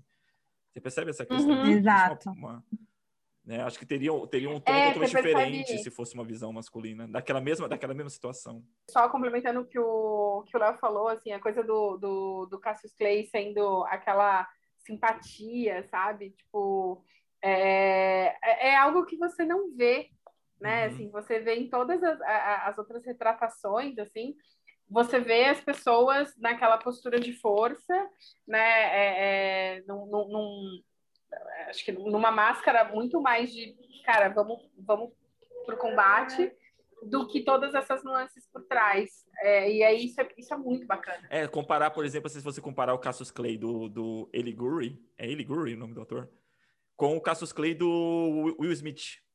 Ah, sim. Você vê, é, é, totalmente diferente mesmo, assim, uma visão totalmente diferente da mesma, do mesmo personagem. Eu achei sim, que eu o. Gosto. Ah, agora vai ser eu. eu achei que o.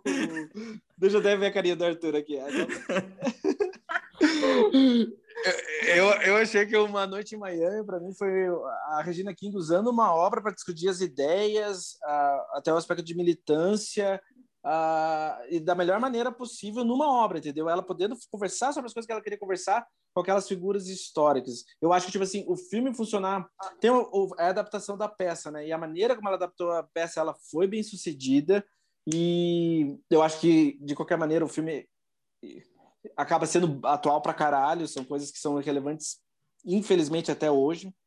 E e na boa, o filme tem uma das minhas cenas favoritas do ano, que é a, que é a sequência do, do Sam Cooke, a maneira como ele se apresenta quando sabota um show dele, e é o uhum. Malcolm X relatando aquele Nossa, show. Sim. Aquela cena, para mim, é uma, é, uma da, é uma das grandes cenas do, do ano. Eu acho que, tipo assim, a, a balança, a, tipo assim, a, o muro que o Sam Cooke se encontra, o, digamos assim, o arco do Sam Cooke, é a alma do filme. O Leslie Odom tem uma das melhores atuações do ano também. Sim, Ele tá tem. fantástico. incrível, né, Cara, quanto mais eu penso naquela atuação, mais eu gosto.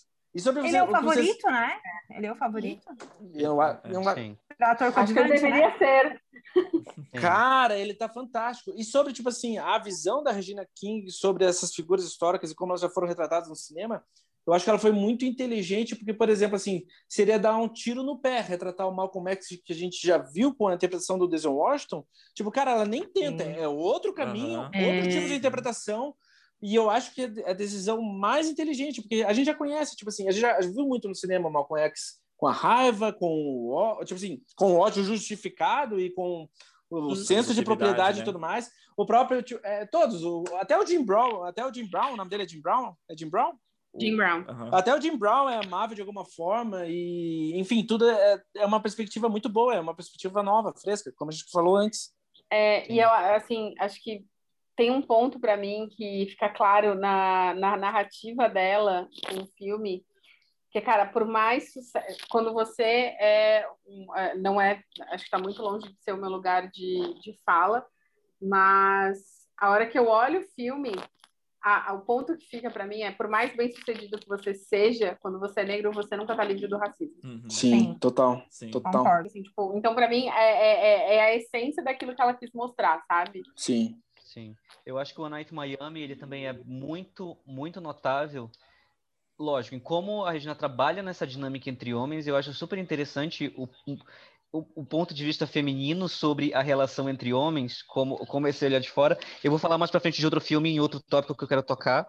Outra coisa que eu acho interessante, e já é a segunda vez que isso acontece. Pra quem não sabe, o, o, o podcast aqui odeia cinebiografias, né? A gente já falou, a gente já meteu o pau em cinebiografias várias vezes aqui. A gente teve até um podcast dedicado a É. meter pau em cinebiografia, né? Mas eu acho interessante como, pela segunda vez, um filme dirigido por, por uma mulher pega ícones e não os transforma em ícones. Total. Porque a primeira vez que um, um filme que eu sempre discuto isso é o Selma, que é dirigido pela Ah, Ava ótimo. DuVernay, né? Grande E agora filme. o One Night Miami, que assim, são duas diretoras que elas, elas, assim, elas não, não fogem, fogem do tema no sentido assim de, ah, não, não quero fazer um filme sobre os temas femininos do meu universo, etc. Mas é do tipo, mas é, é, é uma posição mais do tipo, eu posso conversar sobre política e sobre, sobre história e sobre é, o que eu quiser.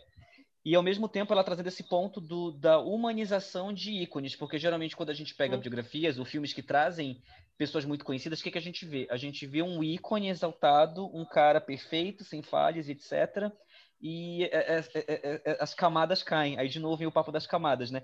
E aí a Regina King traz esses, esses quatro ícones, né, que a gente imagina de uma forma para o plano humano. Sim. Exatamente, ela os sim. humaniza, né?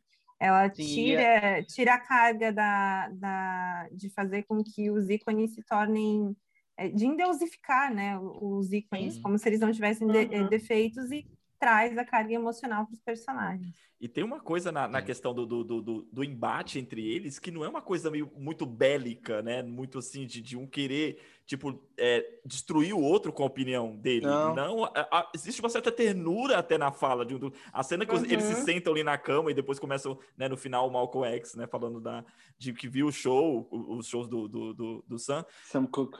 É, cara, aquela cena é incrível, assim, você vê, e eu fico pensando, falei, cara, isso nunca teria num filme, se for uma visão É, masculina daquilo, sabe? que- não tem uma, É não que é, uma visão refres- masculina.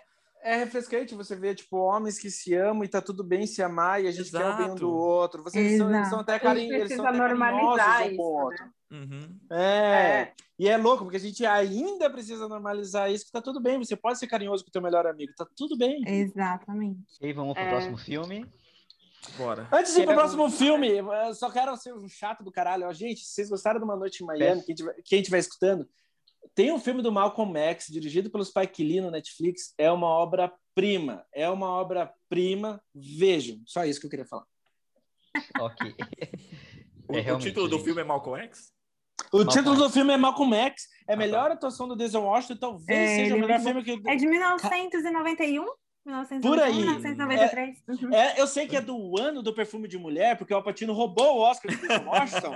Ai, Então, não tipo assim, roubou, ah, não. Você desculpa. roubou, é, não, sim. não, não, Gente, não. roubou Roubou. sim, Não, gente. Roubou. não, gente. Ai, perfume de mulher. É muito Eles- bom. E tem que lembrar que o Al Pacino tinha indicação dupla aquele ano e ele nunca tinha levado um Oscar de melhor ator, gente. Mas é a Não, não melhor atuação do Denzel Washington. Não é a melhor atuação de Denzel Washington. Mas o É a Denzel melhor Washington atuação tinha desse Oscar cara. por Dia de Eu vim pra estragar Não, não, esse não, não. podcast. É Eu uma das melhores. em. É uma Não, das é a melhor, é a Não, melhor. Vocês querem é falar É a desse melhor. ano? Eu vou falar Gente. Léo, mantém, mantém essa, é, isso na edição. É Claro, um ouro.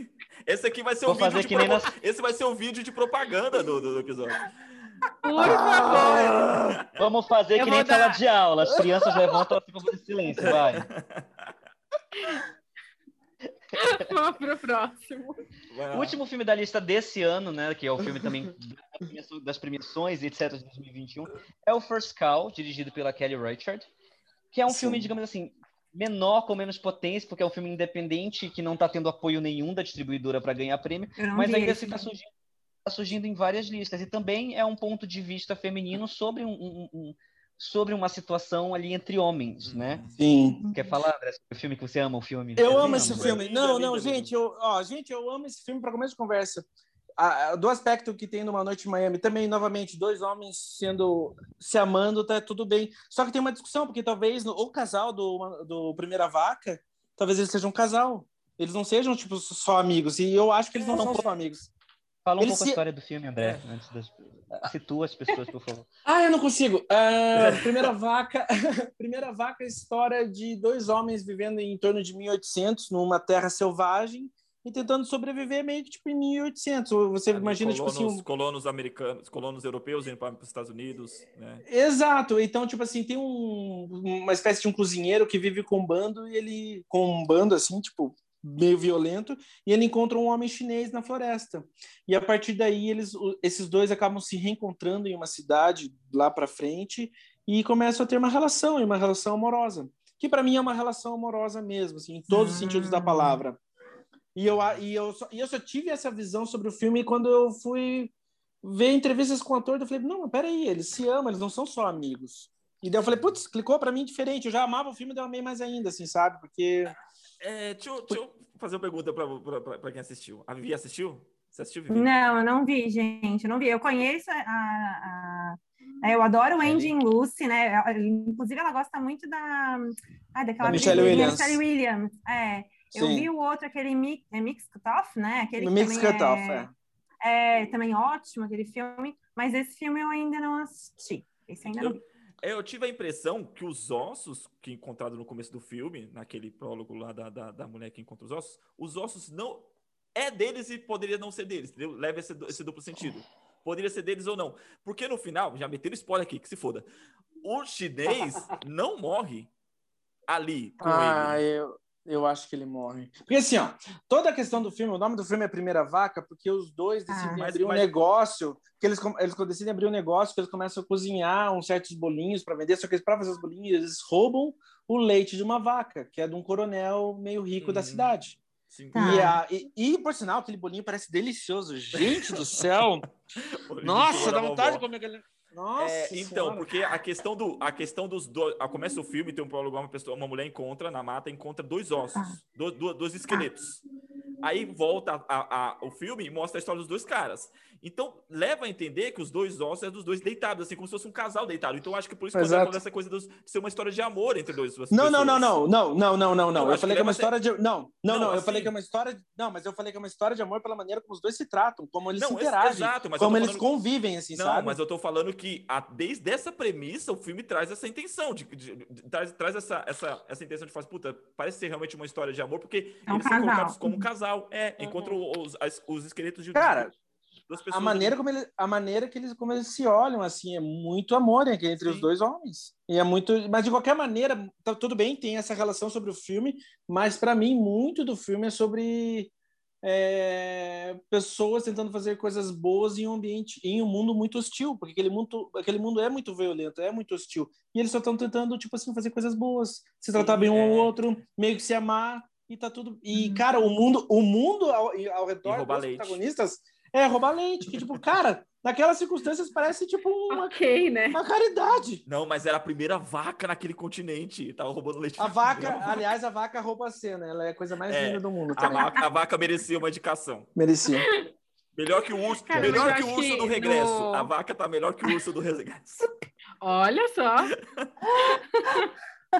Gente, Vou é, fazer um, um- um podcast sobre, Animais. sobre os animais, Fazer um é. podcast de pets. é, eu, eu já falei sobre esse filme aqui, né, no, no Melhores Filmes do Ano, porque eu assisti esse filme em 2020. O que eu amo, acima de tudo, eu acho que o, o- a grande estrela do filme é a direção da Kelly Reichardt, sem dúvida. Sim. Porque É ótimo. ela, ela causa aquele negócio de conseguir te levar para um, um outro mundo, uma era que você não viveu, de uma forma que você se convence que você está vendo exatamente como era aquela época. Eu acho que isso é um.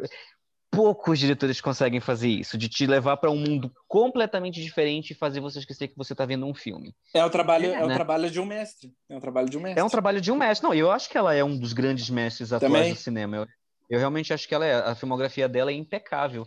E, e First Cow é, é talvez. Eu não vou nem dizer que é o ápice, porque eu quero ver ela- todos os trabalhos que eu vi dela. Mas até então eu acho que é o melhor trabalho dela e eu amo que ela tenha conseguido. é, é, me levar, me transportar para esse lugar. Eu, eu, eu sempre falo com os meus amigos que eu amo. O pessoal fala assim: ah, quando, o que, que você ama? Assim, que você tipo, fica em, em- em estado de graça, né? vendo um filme, eu falo, eu amo ter a impressão de que me botaram numa máquina do tempo É. e que eu tô em tempo real uma coisa que aconteceu em outro Incrível. tempo. E, Sim. são pouco, eu consigo contar nos dedos assim, de duas mãos esses filmes que me fizeram passar por isso. E First Call, né, é um deles. E isso se deve só, não só à competência dela, mas assim, acima de tudo, ao, ao grande talento que é a Kelly.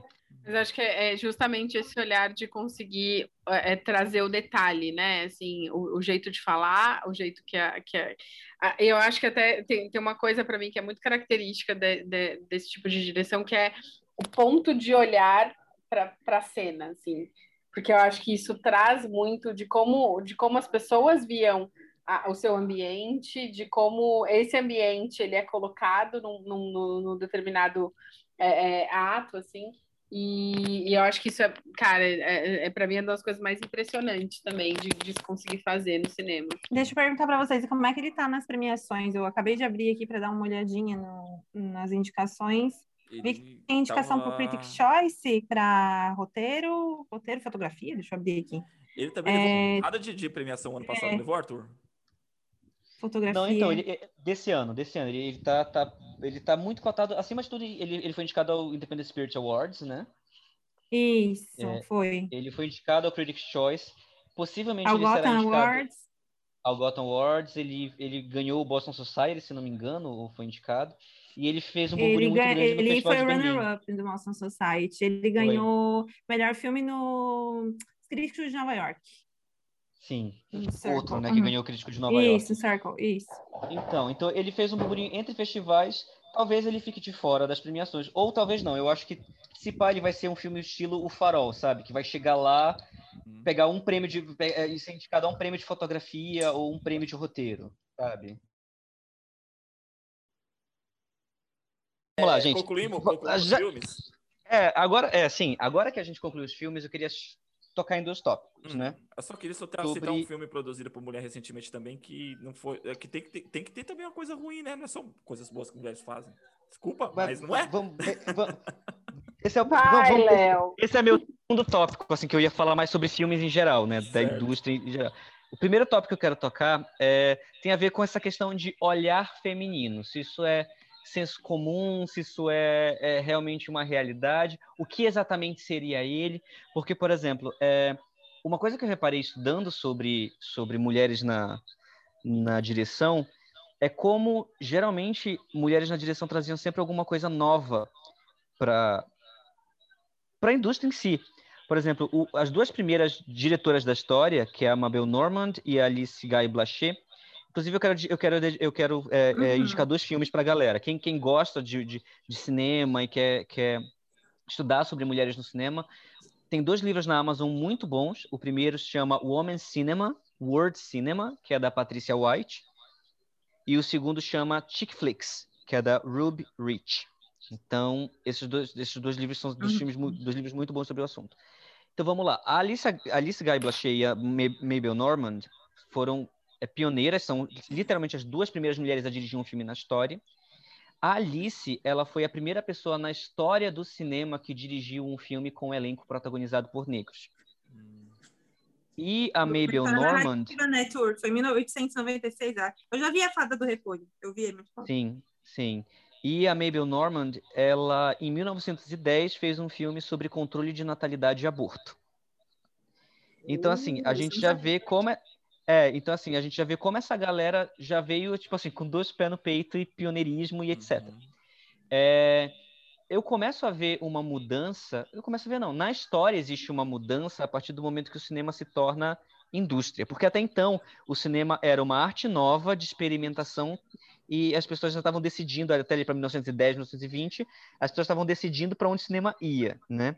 A partir do momento que o cinema se firma como uma indústria e ele começa a fazer parte de um grande sistema capitalista, etc., de financiamento e retorno e distribuição nos cinemas, as mulheres elas começam a meio que ser expulsas dessas, das cadeiras principais. E aí, é, a minha primeira dúvida sobre essa questão de mulher em cargos é como essa relação do capitalismo e mulheres em cargos principais e como isso afeta o, o tema que a gente está debatendo, né? Mulheres na cadeira de direção. Nossa, isso dá um outro podcast. Eu imagino. Verdade. Não, porque acho que tem alguns pontos, assim. É... Acho que quando a mulher está em espaços de liderança, ela está fora da cozinha. E é o lugar né, para onde é, é, a sociedade foi projetada para que nós estivéssemos de uma maneira geral. Então, eu acho que com, como qualquer é, é, é, de poder, né, tudo que se torna uma indústria, tudo que tem é, é, poder de decisão, as mulheres foram de alguma maneira jogadas para um outro lado é, e, e, se institucionalizou que a gente tinha que né, cuidar dos filhos, que esse era o nosso papel, que isso era um papel glamuroso, né? Assim, é, e que, que esse era o nosso lugar, né? Então, a mulher é a rainha do lar. Uh, e, e eu acho que talvez o, o, quando né, as coisas começam a dar dinheiro, quando começa a ter um lugar de poder, é, é, é facilmente questionável o direito das mulheres de estar neste lugar. Então, eu para mim, esse talvez seja, seja o primeiro ponto. E aí, da, da, tua, da tua outra pergunta, assim, com relação a essa coisa do, do olhar feminino, se isso é real, se isso não é, eu acho que ele é um olhar diferente mesmo, sabe? Acho que é um pouco do que o André falou quando a gente estava comentando, se não me engano, do, do Promising Young Woman, que é uma coisa de a gente vê a, a vida de outra maneira, né? Assim, seja pela criação, é, e se você perguntar, pegar uma mulher que dirige filme no Brasil, vai ser diferente de uma mulher que dirige filme na Hungria, né? justamente porque é, um, é uma maneira de ver o mundo diferente. É, mas eu acho que não é só isso. Eu acho que a gente, assim como a mulher na academia, a, a, né, no, no, na literalidade, é, assim como a mulher em, em espaços é, é de protagonismo de alguma maneira, a gente se viu obrigada a produzir mais e a trazer mais. Porque uhum. se eu fizer a mesma coisa que um homem faz, eu não vou conseguir me destacar. Sabe? Então, quando a gente. E, e eu acho talvez por isso você, você percebe que mulheres trazem é, é refinamentos ou, ou estruturas um pouco mais densas, um pouco mais completas, por conta justamente desse papel, né? Assim, se eu for fazer a mesma coisa, velho, ninguém, ninguém vai me dar vai, vai me dar estrelinha, sabe? Então, assim, eu preciso minimamente fazer diferente e trazer outros aspectos. É, eu acho interessante você falar isso, só, só para adicionar mais uma pergunta né, nesse debate, porque eu lembro que quando a Catherine Bigelow lançou Guerra ao Terror, é, o filme foi super aclamado, ganhou o Oscar de melhor filme. Ela foi a primeira mulher a ganhar um Oscar de melhor direção. Só que eu lembro que teve uma crítica, não lembro de onde essa crítica veio, mas veio de alguém grande, de estúdios de Hollywood, falando sobre que, tipo assim, não entendo porque o Away em cima da, Cat, da Catherine Bigelow, porque ela, como mulher na direção, não faz nenhum, nenhuma diferença, porque ela faz filme, pra, ela faz filme de macho para macho. E todo mundo ficou assim. E aí a Jane Campion, que é outra diretora maravilhosa também, respondeu falando que mulher na direção não quer dizer que o filme vai ter, vai ser tudo rosa com, com, com claro. babados. Com babados. Claro, a gente pode fazer um contraponto no, na primeira indicada, até estava tentando lembrar ali, tá, até por isso que eu fiquei sem imagem. É, a primeira indicada ao Oscar de melhor direção foi em 1975, né? Que foi a Lina Wertmüller por Pasqualino Sete Beleza, que é um filme italiano. Ela é uma, uma cineasta suíça radicada na Itália. E aí você vê que a primeira indicação para o Oscar foi de uma estrangeira, né? E a mulher americana demora a chegar na premiação.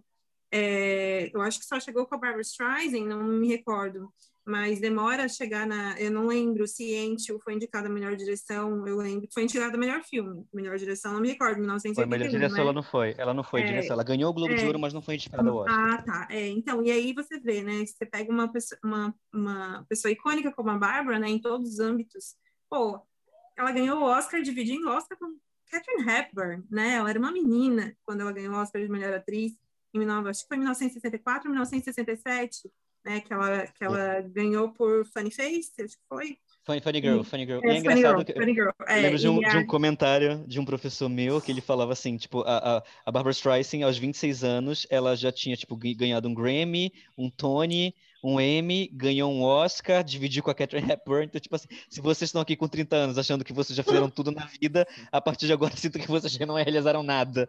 É. Sabe? Tipo.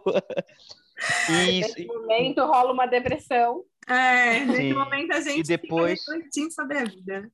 É, e depois da Lina, a outra mulher que foi indicada foi a própria Jane Campion, por o piano. Maravilhosa, o piano. Uhum. É, assim, ó, eu, eu tava. Eu não sei por que, que foi parar. Eu fui parar esse texto entre ontem e hoje. Eu estava lendo sobre esgotamento mental.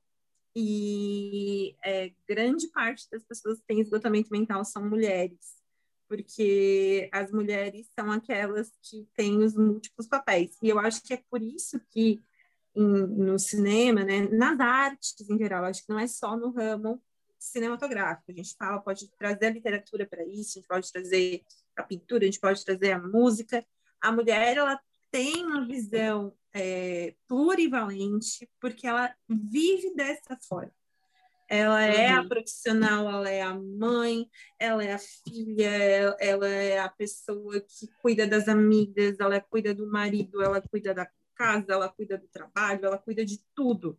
Então, é, e é por isso também que grande parte, acho que, salvo engano, 70% das pessoas hoje que têm esgotamento mental são mulheres, porque elas têm, é, porque a mulher, ela trabalha em muitos âmbitos, né? Não desmerecendo os homens, mas ela é mãe, ela, ela cuida da casa, então, assim, é, não, nós temos hoje ainda, né, de forma geral, em qualquer parte do mundo, seja ocidental ou oriental, né, a casa sendo cuidada por uma mulher, seja mulher que só esteja do lar, seja mulher que seja uma profissional, ela é a mãe que cuida de tudo ali. É, trazendo um pouquinho a cultura coreana, que esse, nesse último ano aí eu tenho estado bem próximo, que o Arthur sabe das produções coreanas de forma geral, né, que eu adoro Coreia do Sul, é, na Coreia do Sul, a mulher é que cuida do dinheiro da casa. O homem trabalha, mas ele entrega na mão da mulher, porque é a mulher quem cuida dos gastos. Além de cuidar da casa, é ela quem comanda os gastos da casa. Então, acho que essa vivência né, tão, tão pluralista de vida, de tudo, faz com que a mulher, no ramo das artes, consiga expressar isso de uma forma abrangente. É por isso que ela traz. Aí você pega esse comentário, como foi feito da Catherine Beagle, que eu nunca vou me esquecer. Era na época que a gente tinha o Cinefilando, hum. era na época que tinha o, o Orkut. Que o James Cameron pediu o Oscar de melhor filme para Avatar. E ele falou: deem o Oscar de melhor direção para Catherine, né? Com um contraponto aí que os dois eram casados há muitos anos atrás, né? E aí estavam uhum. indicados um contra o outro ali naquele ano. E ele falou: dei o Oscar de direção para Catherine, que ela merece, dei o Oscar de maior filme para Avatar. E por fim, Guerra ao Terror acabou levando tudo ali, né, entre os prêmios principais. Mas, assim, é muito machista você falar que uma mulher não pode dirigir um filme de guerra simplesmente por ser mulher, né? Então, Sim. até porque, assim, tem uma frase da. Eu ainda citei Simone de Beauvoir no início, mas tem uma outra frase dela que mulher é querer ser mulher. E aí, quando a gente fala desse mundo hoje que a gente tem, graças a Deus, e, a gente, e ainda se luta muito por isso, né? da liberdade de gêneros, né? De opções. Você é querer ser mulher, né? É, eu estava tendo um caso aqui em Santa Catarina deu bastante repercussão. Acho que foi em Videira, que é uma cidade desse tamanho que é um casal que, no caso, ela é um homem trans e ele é uma mulher. E ela engravidou. E aí ela teve bebê. E aí no hospital queriam colocar, no caso, o homem trans como a mãe, porque foi ela quem teve o filho. Mas aí deu um rolê todo, né, todo tenso na cidade de Videira e conseguiram colocar na certidão de casamento as duas como mães. Né? Não, não conseguiram colocar ela como pai, né, porque foi ela quem concedeu a criança mas conseguiram colocar as duas como mães. Então, nesse mundo em que a gente está vivendo já essa liberdade, né, de poder se desenvolver a nossa identidade dentro daquilo que a gente realmente se identifica dentro da alma, é muito baixo você dizer que uma mulher pode ou não pode fazer uma coisa, porque hoje a gente está com uma visão um pouco diferente, né, da sociedade, das coisas. Então, realmente acho que ainda falta um pouco de avanço no olhar, no ponto de vista, ainda é um pouco arcaico esse tipo de comentário. Mas eu acho que fica é. dentro disso, assim, as mulheres realmente elas têm essa, essa, esse papel aí, a mulher tradicional ela tem esse papel, né, super pluralista aí de, de atividades e que acaba trazendo isso também para o olhar artístico da coisa. É no mínimo século passado, né? Muito, muito, muito. Eu acho que ah, teve um teve um post da Netflix, é, acho que foi uns dois anos atrás, que era eles faz, fazendo uma, uma ação de Dia Internacional da Mulher e falando das protagonistas femininas em, em filmes de ação. E aí um cara comentou assim, falou: Ah, é, não existe bom, bom filme de ação com protagonista feminina. Aí ela, aí Netflix comentou embaixo, né? Desculpe, você comentou no século errado. É exatamente isso. Eu lembro que quando foi feito um estudo, acho que faz uns 5, 6 anos atrás, sobre isso, eu li um tema, não sei se foi, não lembro se foi na época Ana Maria Bahia, não lembro quem é falou, mas sobre essa questão dos filmes de ação, né, versus o protagonismo feminino na época, a Angelina Jolie era quem mais destacava, porque ela fez Salt, ela fez Tomb Raider, ela fez aquele, aquele filme, é o Procurado, aquele que daí tem a bala, ali. Então, assim, ela realmente se destacou, mas ela era única naquela época, foi um pouquinho antes ali, acho que foi antes dos Vingadores, que daí as meninas acabaram participando, mas na, teve uma época, assim, que só a Angelina realmente tinha a oportunidade de ter esse tipo de papel. E realmente é isso, é, a mulher ela ainda está muito é, estereotipada para quem é, não vamos falar um pouco, não vamos falar de política, mas quem é mais quadrado, seja aqui ou seja em outro país, ainda quer utilizar. Vamos voltar para o Sorriso de Mona Lisa, que é aquele filme de 2003 com a, com a, que é uma gracinha, aquele filme com a Julia Roberts, que fala sobre o papel da mulher na década de 50. Uhum. E aí tem a personagem da Kirsten Dunst, que foi feita para aquela vida. Por fim, ela se rebela, né? E sai daquela redoma e vê que ela não é feliz com aquilo. Mas, assim, é, é o papel da mulher, né? A personificação da mulher como um personagem criado pela mente masculina. Então, realmente, a gente está aí numa luta contínua pelos direitos, mas já estou bem orgulhosa. Esse ano está um ano, ó, para o cinema tá show referente às mulheres. E assim, a gente vê de novo uma falsa simetria nessa abordagem, né? Porque, por exemplo, eu nunca vi ninguém repudiar o Woody ah. Allen fazer filmes com protagonistas uhum. femininas, ou o Pedro Almodóvar fazer filmes sobre sabe, mulheres. Um diretor homem é, um diretor homem nunca foi chamado a atenção em, em, tentar desbravar o universo feminino. Então, por que não pode acontecer o contrário? E porque quando é feito, acham que não faz a diferença? Sim dentro disso, dentro desse debate, agora eu queria ouvir um pouquinho de vocês, os seus filmes favoritos, ou, ou até como o Leandro já quer falar de algo que ele não gostou. Eu queria a opinião né? dela sobre, Porque, no final das contas, assim, as mulheres estão invadindo tanto o, o, lado comercial quanto o lado artístico, né, do cinema. A gente vê mulher fazendo blockbuster, Ai, a gente vê mulher fazendo filme de arte, assim, mulher né? Era isso que eu ia perguntar. Você, go você gostou do, do último? Eu não assisti esse último ainda, gente. Eu só vi o primeiro. Não esse eu ainda não assisti. Eu não sei. Não, não é bom, não é bom. Cara, Mas o primeiro é muito bom. O primeiro, o primeiro é, é, muito bom. O primeiro é muito bom. Sibeli, você assistiu é, o, seg o, segundo? Não, então, tá não, ainda não. Tá perdendo nada. Gente, o máximo que eu fiz foi comprar as maquiagens da Mulher Maravilha que a Revlon lançou, que a Revlon lançou uma coleção sensacional, mas não assisti o filme no cinema ainda. É, eu sei que ele está fazendo bastante sucesso, mas eu não li nada a respeito também, porque no final das contas, com esse negócio de pandemia, com essa loucurada, né, a gente meio que acaba perdendo um pouco, né? E assim, uhum. eu tenho assistido todos os filmes em casa, seja de forma oficial ou não. Que é, ir ao cinema tá, eu ainda tá, não fui faz você muito tá no tempo. time, você tá no time. Então, gente, aí antes de acabar, eu queria ouvir de vocês, assim, diretoras que vocês gostam, de trabalhos que vocês gostam, de, dirigidos por mulheres. É, um que eu citei lá no começo que eu ia citar agora, né? Falei que ia citar agora, sobre a visão feminina numa situação sobre homens, etc. Eu adoro ver a direção da Mary Harron em Mary, é, O Psicopata Americano. Hum. Eu amo o Psicopata Americano, eu amo a direção do filme e eu adoro que ela teve aquela sacada de mostrar dois homens comparando o cartão de crédito um pro outro como se fosse é, é. competição de quem tem o pinto maior. E eu acho que homem nenhum no mundo teria aquela sacada. Toda vez que eu vejo aquele filme, eu só, eu só penso que nem homem no mundo teria aquela sacada. É um filme que para mim foi tão injustiçado, ele se perdeu tanto. Eu acho que ele só concorreu à fotografia, o figurino, figurino acho que foi. É o Brilho de uma Paixão, sobre John Keats com Ben Whishaw e Abby Cornish. Foi um filme que causou super encane e ele se perdeu e a Abby tá sensacional. E eu nunca me esqueço quando eu assisti esse filme pela primeira vez, porque assim, a minha família ela é toda cinéfila, assim. A minha mãe cresceu do lado de um cinema, uma cidade bem pequenininha aqui de Santa Catarina, curitibanos. Então, assim, meu tio, é, um dos meus tios, o primeiro emprego, tipo, como adolescente, foi na bilheteria. E aí a minha avó, ela era apaixonada pelo cinema espaguete, né, os filmes do Sérgio Leone, então ela assistiu, minha avó assistiu todos os filmes do Sérgio Leone no cinema. Minha mãe assistiu, é no meu sonho de vida, porque minha mãe assistiu Exorcista no cinema, Star Wars no cinema, assistiu Indiana Jones, assistiu O Poderoso Chefão, assistiu Taxi Driver. Então, assim, é, eu me apaixonei por cinema por causa da minha mãe, né? Eu comecei a assistir o Oscar desde criança, e minha mãe sempre assistiu o Oscar.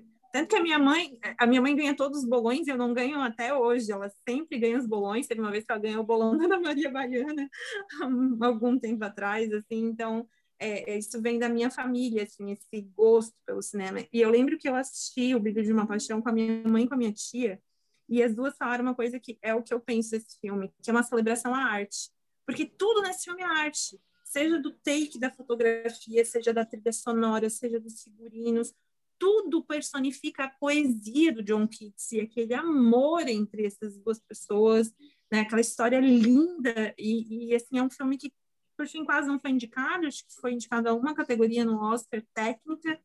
E a Abby não foi indicada, ela fez um burburinho super na época no Festival de Cannes e depois se perdeu, mas assim é, eu gosto muito da Jane Campion, eu acho que é uma obra prima, assim, em termos técnicos, a interpretação da Holly Hunter é um espetáculo, né?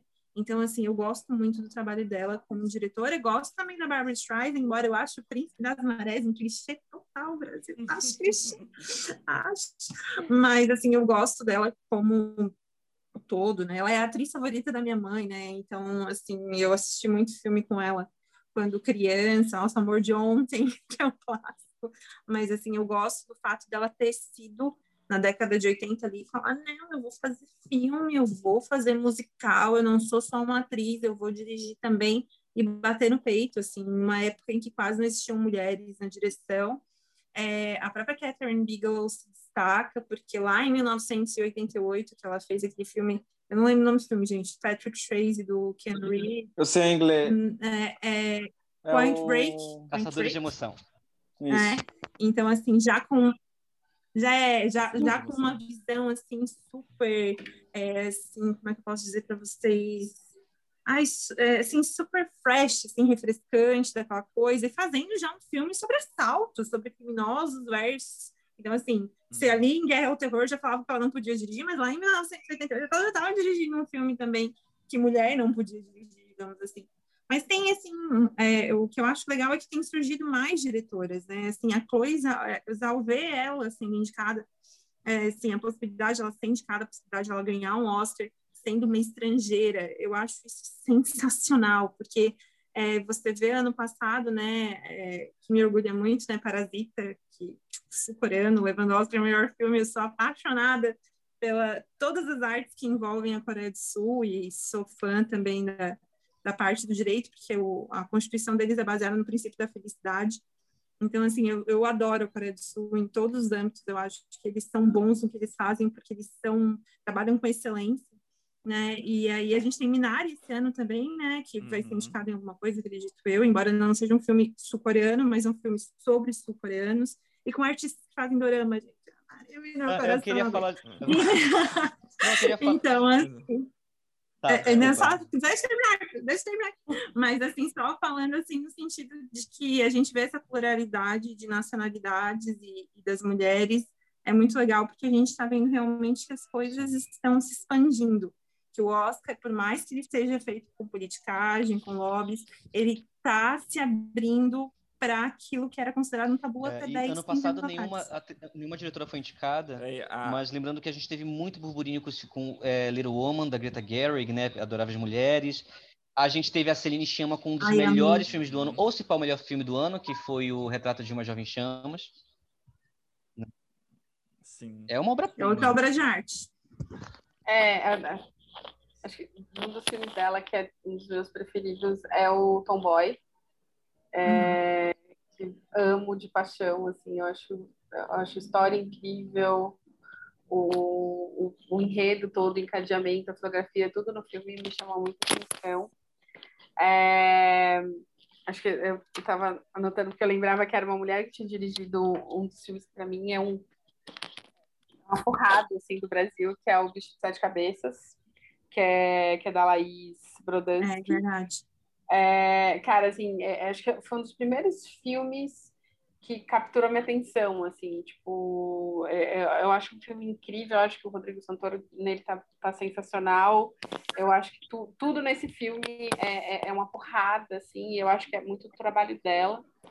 Um, e aí, e, e para mim, é, encontros de encontros também da, da Sofia Coppola, Assim, para mim é um filme, é, ele é, ele é, bonito, né? Acho que ele tem a densidade da, da solidão dos dois é, é, protagonistas. Ele, ele, ele, mas a fotografia dele é muito boa, né? É, é muito bonito, traz a, a, densidade que o filme precisa.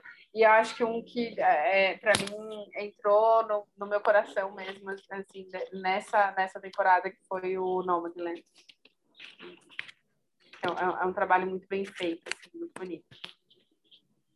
Não, é porque, tipo assim, tem muitos filmes que dá vontade de conversar sobre, daria para fazer, sei lá, quantos podcasts sobre esse assunto. Eu só vou mencionar um filme aqui, me intrometendo total, mas é, você nunca esteve realmente lá, da Lini Ramsey. Ela é uma das melhores diretoras da atualidade. E outra coisa que eu queria falar também, tipo, que meio atrasado, mas na boa, a Catherine Bigelow é um dos melhores diretores de ação e ponto. Desde a, seja a Hora Mais Escura, Guerra ao Terror, Near Dark, que é o filme de terror que ela fez, ela é um dos mestres do cinema. É. Cara, A Hora Mais Escura, para mim, é uma obra-prima. Também. Então, tipo assim, foda-se qualquer um fala, tipo, foda-se essa, essa mentalidade, tipo, de, tipo, ah, mulher isso. Não, cara, ela é um grande diretor e ponto, sabe? Não, o que eu percebo muito também é que tem muito filme que é dirigido por mulheres que eles não são bem aceitos na época que são lançados, mas eles envelhecem muito bem, sabe? Eu, eu penso no Maria Antoni Antonieta, uhum. do, da, da, da Sofia Coppola, que na época foi foi muito ou o cinema da Sarah Polley que sempre passa muito despercebido e depois de um tempo todo mundo começa a falar nos filmes dela, sabe? Então eu, eu, eu, eu é, é, vem muito isso na minha mente, assim, tipo como como alguns filmes envelhecem muito bem com o tempo. É, porque acho que a gente tem muito ainda da ainda existe muito muitas críticas referentes a, a, ao buzz que gera é, termos, né, agora, filmes, filmes com diretoras mulheres indicados e como isso é comemorado e tal. Cara, meu sonho é um dia que a gente não precisa comemorar, entendeu? Uhum. É, Total. E aí, assim, você vê muitas críticas falando né, disso, de como, ah, não, tipo, é, é, todo mundo é igual, né? A gente não tem que dividir os filmes por, por gênero de quem dirigiu. Cara, o problema é que enquanto a gente não torna isso algo realmente igualitário, equitativo, a gente precisa comemorar e a gente precisa continuar fazendo pressão, sabe? Eu lembro da, da Natalie Portman com aquele blazer cheio uhum. de nome de diretoras, é, no, no, ano que simplesmente se falou que não haviam diretoras mulheres. Não, uhum. velho, tá aqui, ó, tem uma lista para você. Né? Uhum. Então, a... eu acho que é muito. Oi? Tem uma premiação que tinha é, filmes dirigidos por mulheres, era uma das categorias. Não, tem, tem, tinha, tem, uma premiação, tem uma premiação que é a Aliança de Mulheres não, Jornalistas Americanas. Eu acho que tem. Elas indicam. É, elas, é, indicam, não, é, elas indicam tipo, melhor diretora, uhum. ou, por exemplo, a atriz que mais está desafiando o etarismo, é, e coisas assim. Elas premiam esse tipo de. Só que ainda é uma premiação relativamente pequena. Uhum. Ah, cara, é foda, porque dentre os mil absurdos nesse, nesse assunto, tipo assim, na boa, um dos últimos, como é que a Greta Gerwig não foi indicada de melhor diretor? Sentido. Como que isso aconteceu, tá ligado? Ela não foi indicada, cara, ela não foi indicada a melhor diretor. Ela tem duas grandes obras, assim, tipo, uma atrás da outra e ela não foi indicada. Só Cara, e eu acho que aí vem uma outra discussão também, assim, que é, é, impossível a gente não falar dela, que é que, que veio muito à tona com a questão do movimento Me Too, que é o nível de assédio envolvido em vamos indicar, não vamos indicar, vamos dar destaque, não vamos dar destaque. Uhum. Cara, uhum. quando você, numa indústria como essa, quando você não cede assédio, uhum. dificilmente você vai chegar a uma, um movimento que eu também vejo é do é, tipo é, assim, bizarro. botar sobre a pressão de uma mulher um, um, o, eu, tipo, transformar ela no símbolo de um movimento todo. Não estou falando do feminismo em si, mas estou falando do. Tipo assim, a Greta Gerwig tem que ser indicada ao Oscar, Sim. porque ela é diretora. Sendo que assim, gente, a gente teve Lulu Wang por A Despedida, a gente teve a, a, Lorne, a, a Lorne alguma coisa, não lembro do sobrenome dela, que fez Hustlers. A gente teve muita mulher dirigindo. A, a gente teve a Celine uhum, Chama por, por, por, Retrato de uma Jovem Chamas. Então, assim, a gente. Que é uma obra-prima. Que, que, é uma obra-prima. Obra então, é tipo assim, porque a gente bota uma pressão em cima de uma diretora quando a gente tem muitas diretoras Tantas. fazendo trabalhos tão incríveis que poderiam, sei lá, tipo uhum. assim, tirar vários dos, das pessoas que foram indicadas ano passado. Mas daí a gente volta às discussões sobre as minorias, eu acho, que envolve daí também os filmes estrangeiros. Cacetada, mas os filmes são estrangeiros, vamos combinar. É, os Estados Unidos não é o único Mas é muito revoltante quando você tem, tipo assim, diretores excepcionais, brilhantes que são mulheres, de um cara medíocre. Um cara medíocre, é indicado fácil. É tipo a terceira indicação do cara. E o cara é medíocre. Revolta. Revolta. Quem você tá falando, né? Então, Hooper! Tom fucking Hooper! para começo de conversa, só já, eu já comecei com dois Volta, volta aquilo que se falou, volta aquilo que se falou, de que tudo que. Tipo assim, a mulher vai ter que trabalhar o dobro para ter o, o, o, mínimo de reconhecimento, né? Eu lembro que. Acho que foi a Perry Jenkins que falou, né? Sobre como em Hollywood você é um diretor desconhecido, você faz um filme meia-boca que alcança 100 milhões de dólares, aí um estúdio te dá 200 milhões de dólares na sua mão para você fazer o filme que você quer. Aí se você é uma mulher, você tem que sempre estar tá se provando, porque se você comete um erro de fazer um filme ruim, ninguém nunca mais dá dinheiro na sua mão para você fazer. Patty Jenkins dirigiu um filme ruim, que foi Mulher Maravilha 1984, mas ela vai voltar pro terceiro. Mas ela é maravilhosa, senão não ia carreira. E ela, ela dirigiu um monstro, é, ela dirigiu um monstro. Oh, eu vou, ser, eu vou ser justo, exato. Eu vou ser justo. O filme é ruim porque foi dedo da Warner, a Warner querendo vender brinquedo, botando um monte de coisa no filme que não devia estar, e o filme ficou bosta. Eu comprei a maquiagem. Vamos lá. Eu quero agradecer a todo mundo que ouviu o nosso podcast. Eu quero agradecer as meninas pela presença delas e por todos os ensinamentos que a gente teve hoje, por esse papo tão incrível. Você que está ouvindo, converse com a gente, mande mensagem para a gente lá no Instagram, fale o que você quer ouvir, fale sobre a sua opinião. É... E é isso. Beijo, até o próximo podcast. Bom, gente, queria agradecer mais uma vez por estar aqui com vocês. Acho que foi ótimo, foi incrível poder trocar e conhecer outras referências também que a gente não, não, não vê frequentemente. Então, fico muito feliz. Me convidem sempre que vocês quiserem. Ah, agradeço também, adorei o papo. Eu poderia ficar conversando aqui horas e horas e horas. É, é muito gostoso ter essa troca. Também me chamem, eu adorei. Ah, fizerem um podcast sobre a Disney, eu gostaria muito de ser chamada, tá? E trilha sonora de cinema também, dá licença, mas adorei, adorei, gente. Muito obrigada pela oportunidade de trocar essas ideias. Meninas, obrigado por ter participado do podcast. Espero que a gente se veja logo muito mais rápido, que não demore para a gente gravar o próximo. Só isso. Então, Quero tá. agradecer a todos, agradecer a presença das meninas, agradecer a Cibele, amigaça de longa data. Eu sei que para a Cibele estar tá aqui é quase um sequestro para que ela participe do podcast. obrigado, obrigado, Vivi. Prazer enorme. E galera, é isso aí. Um abraço a todos. Fiquem na paz.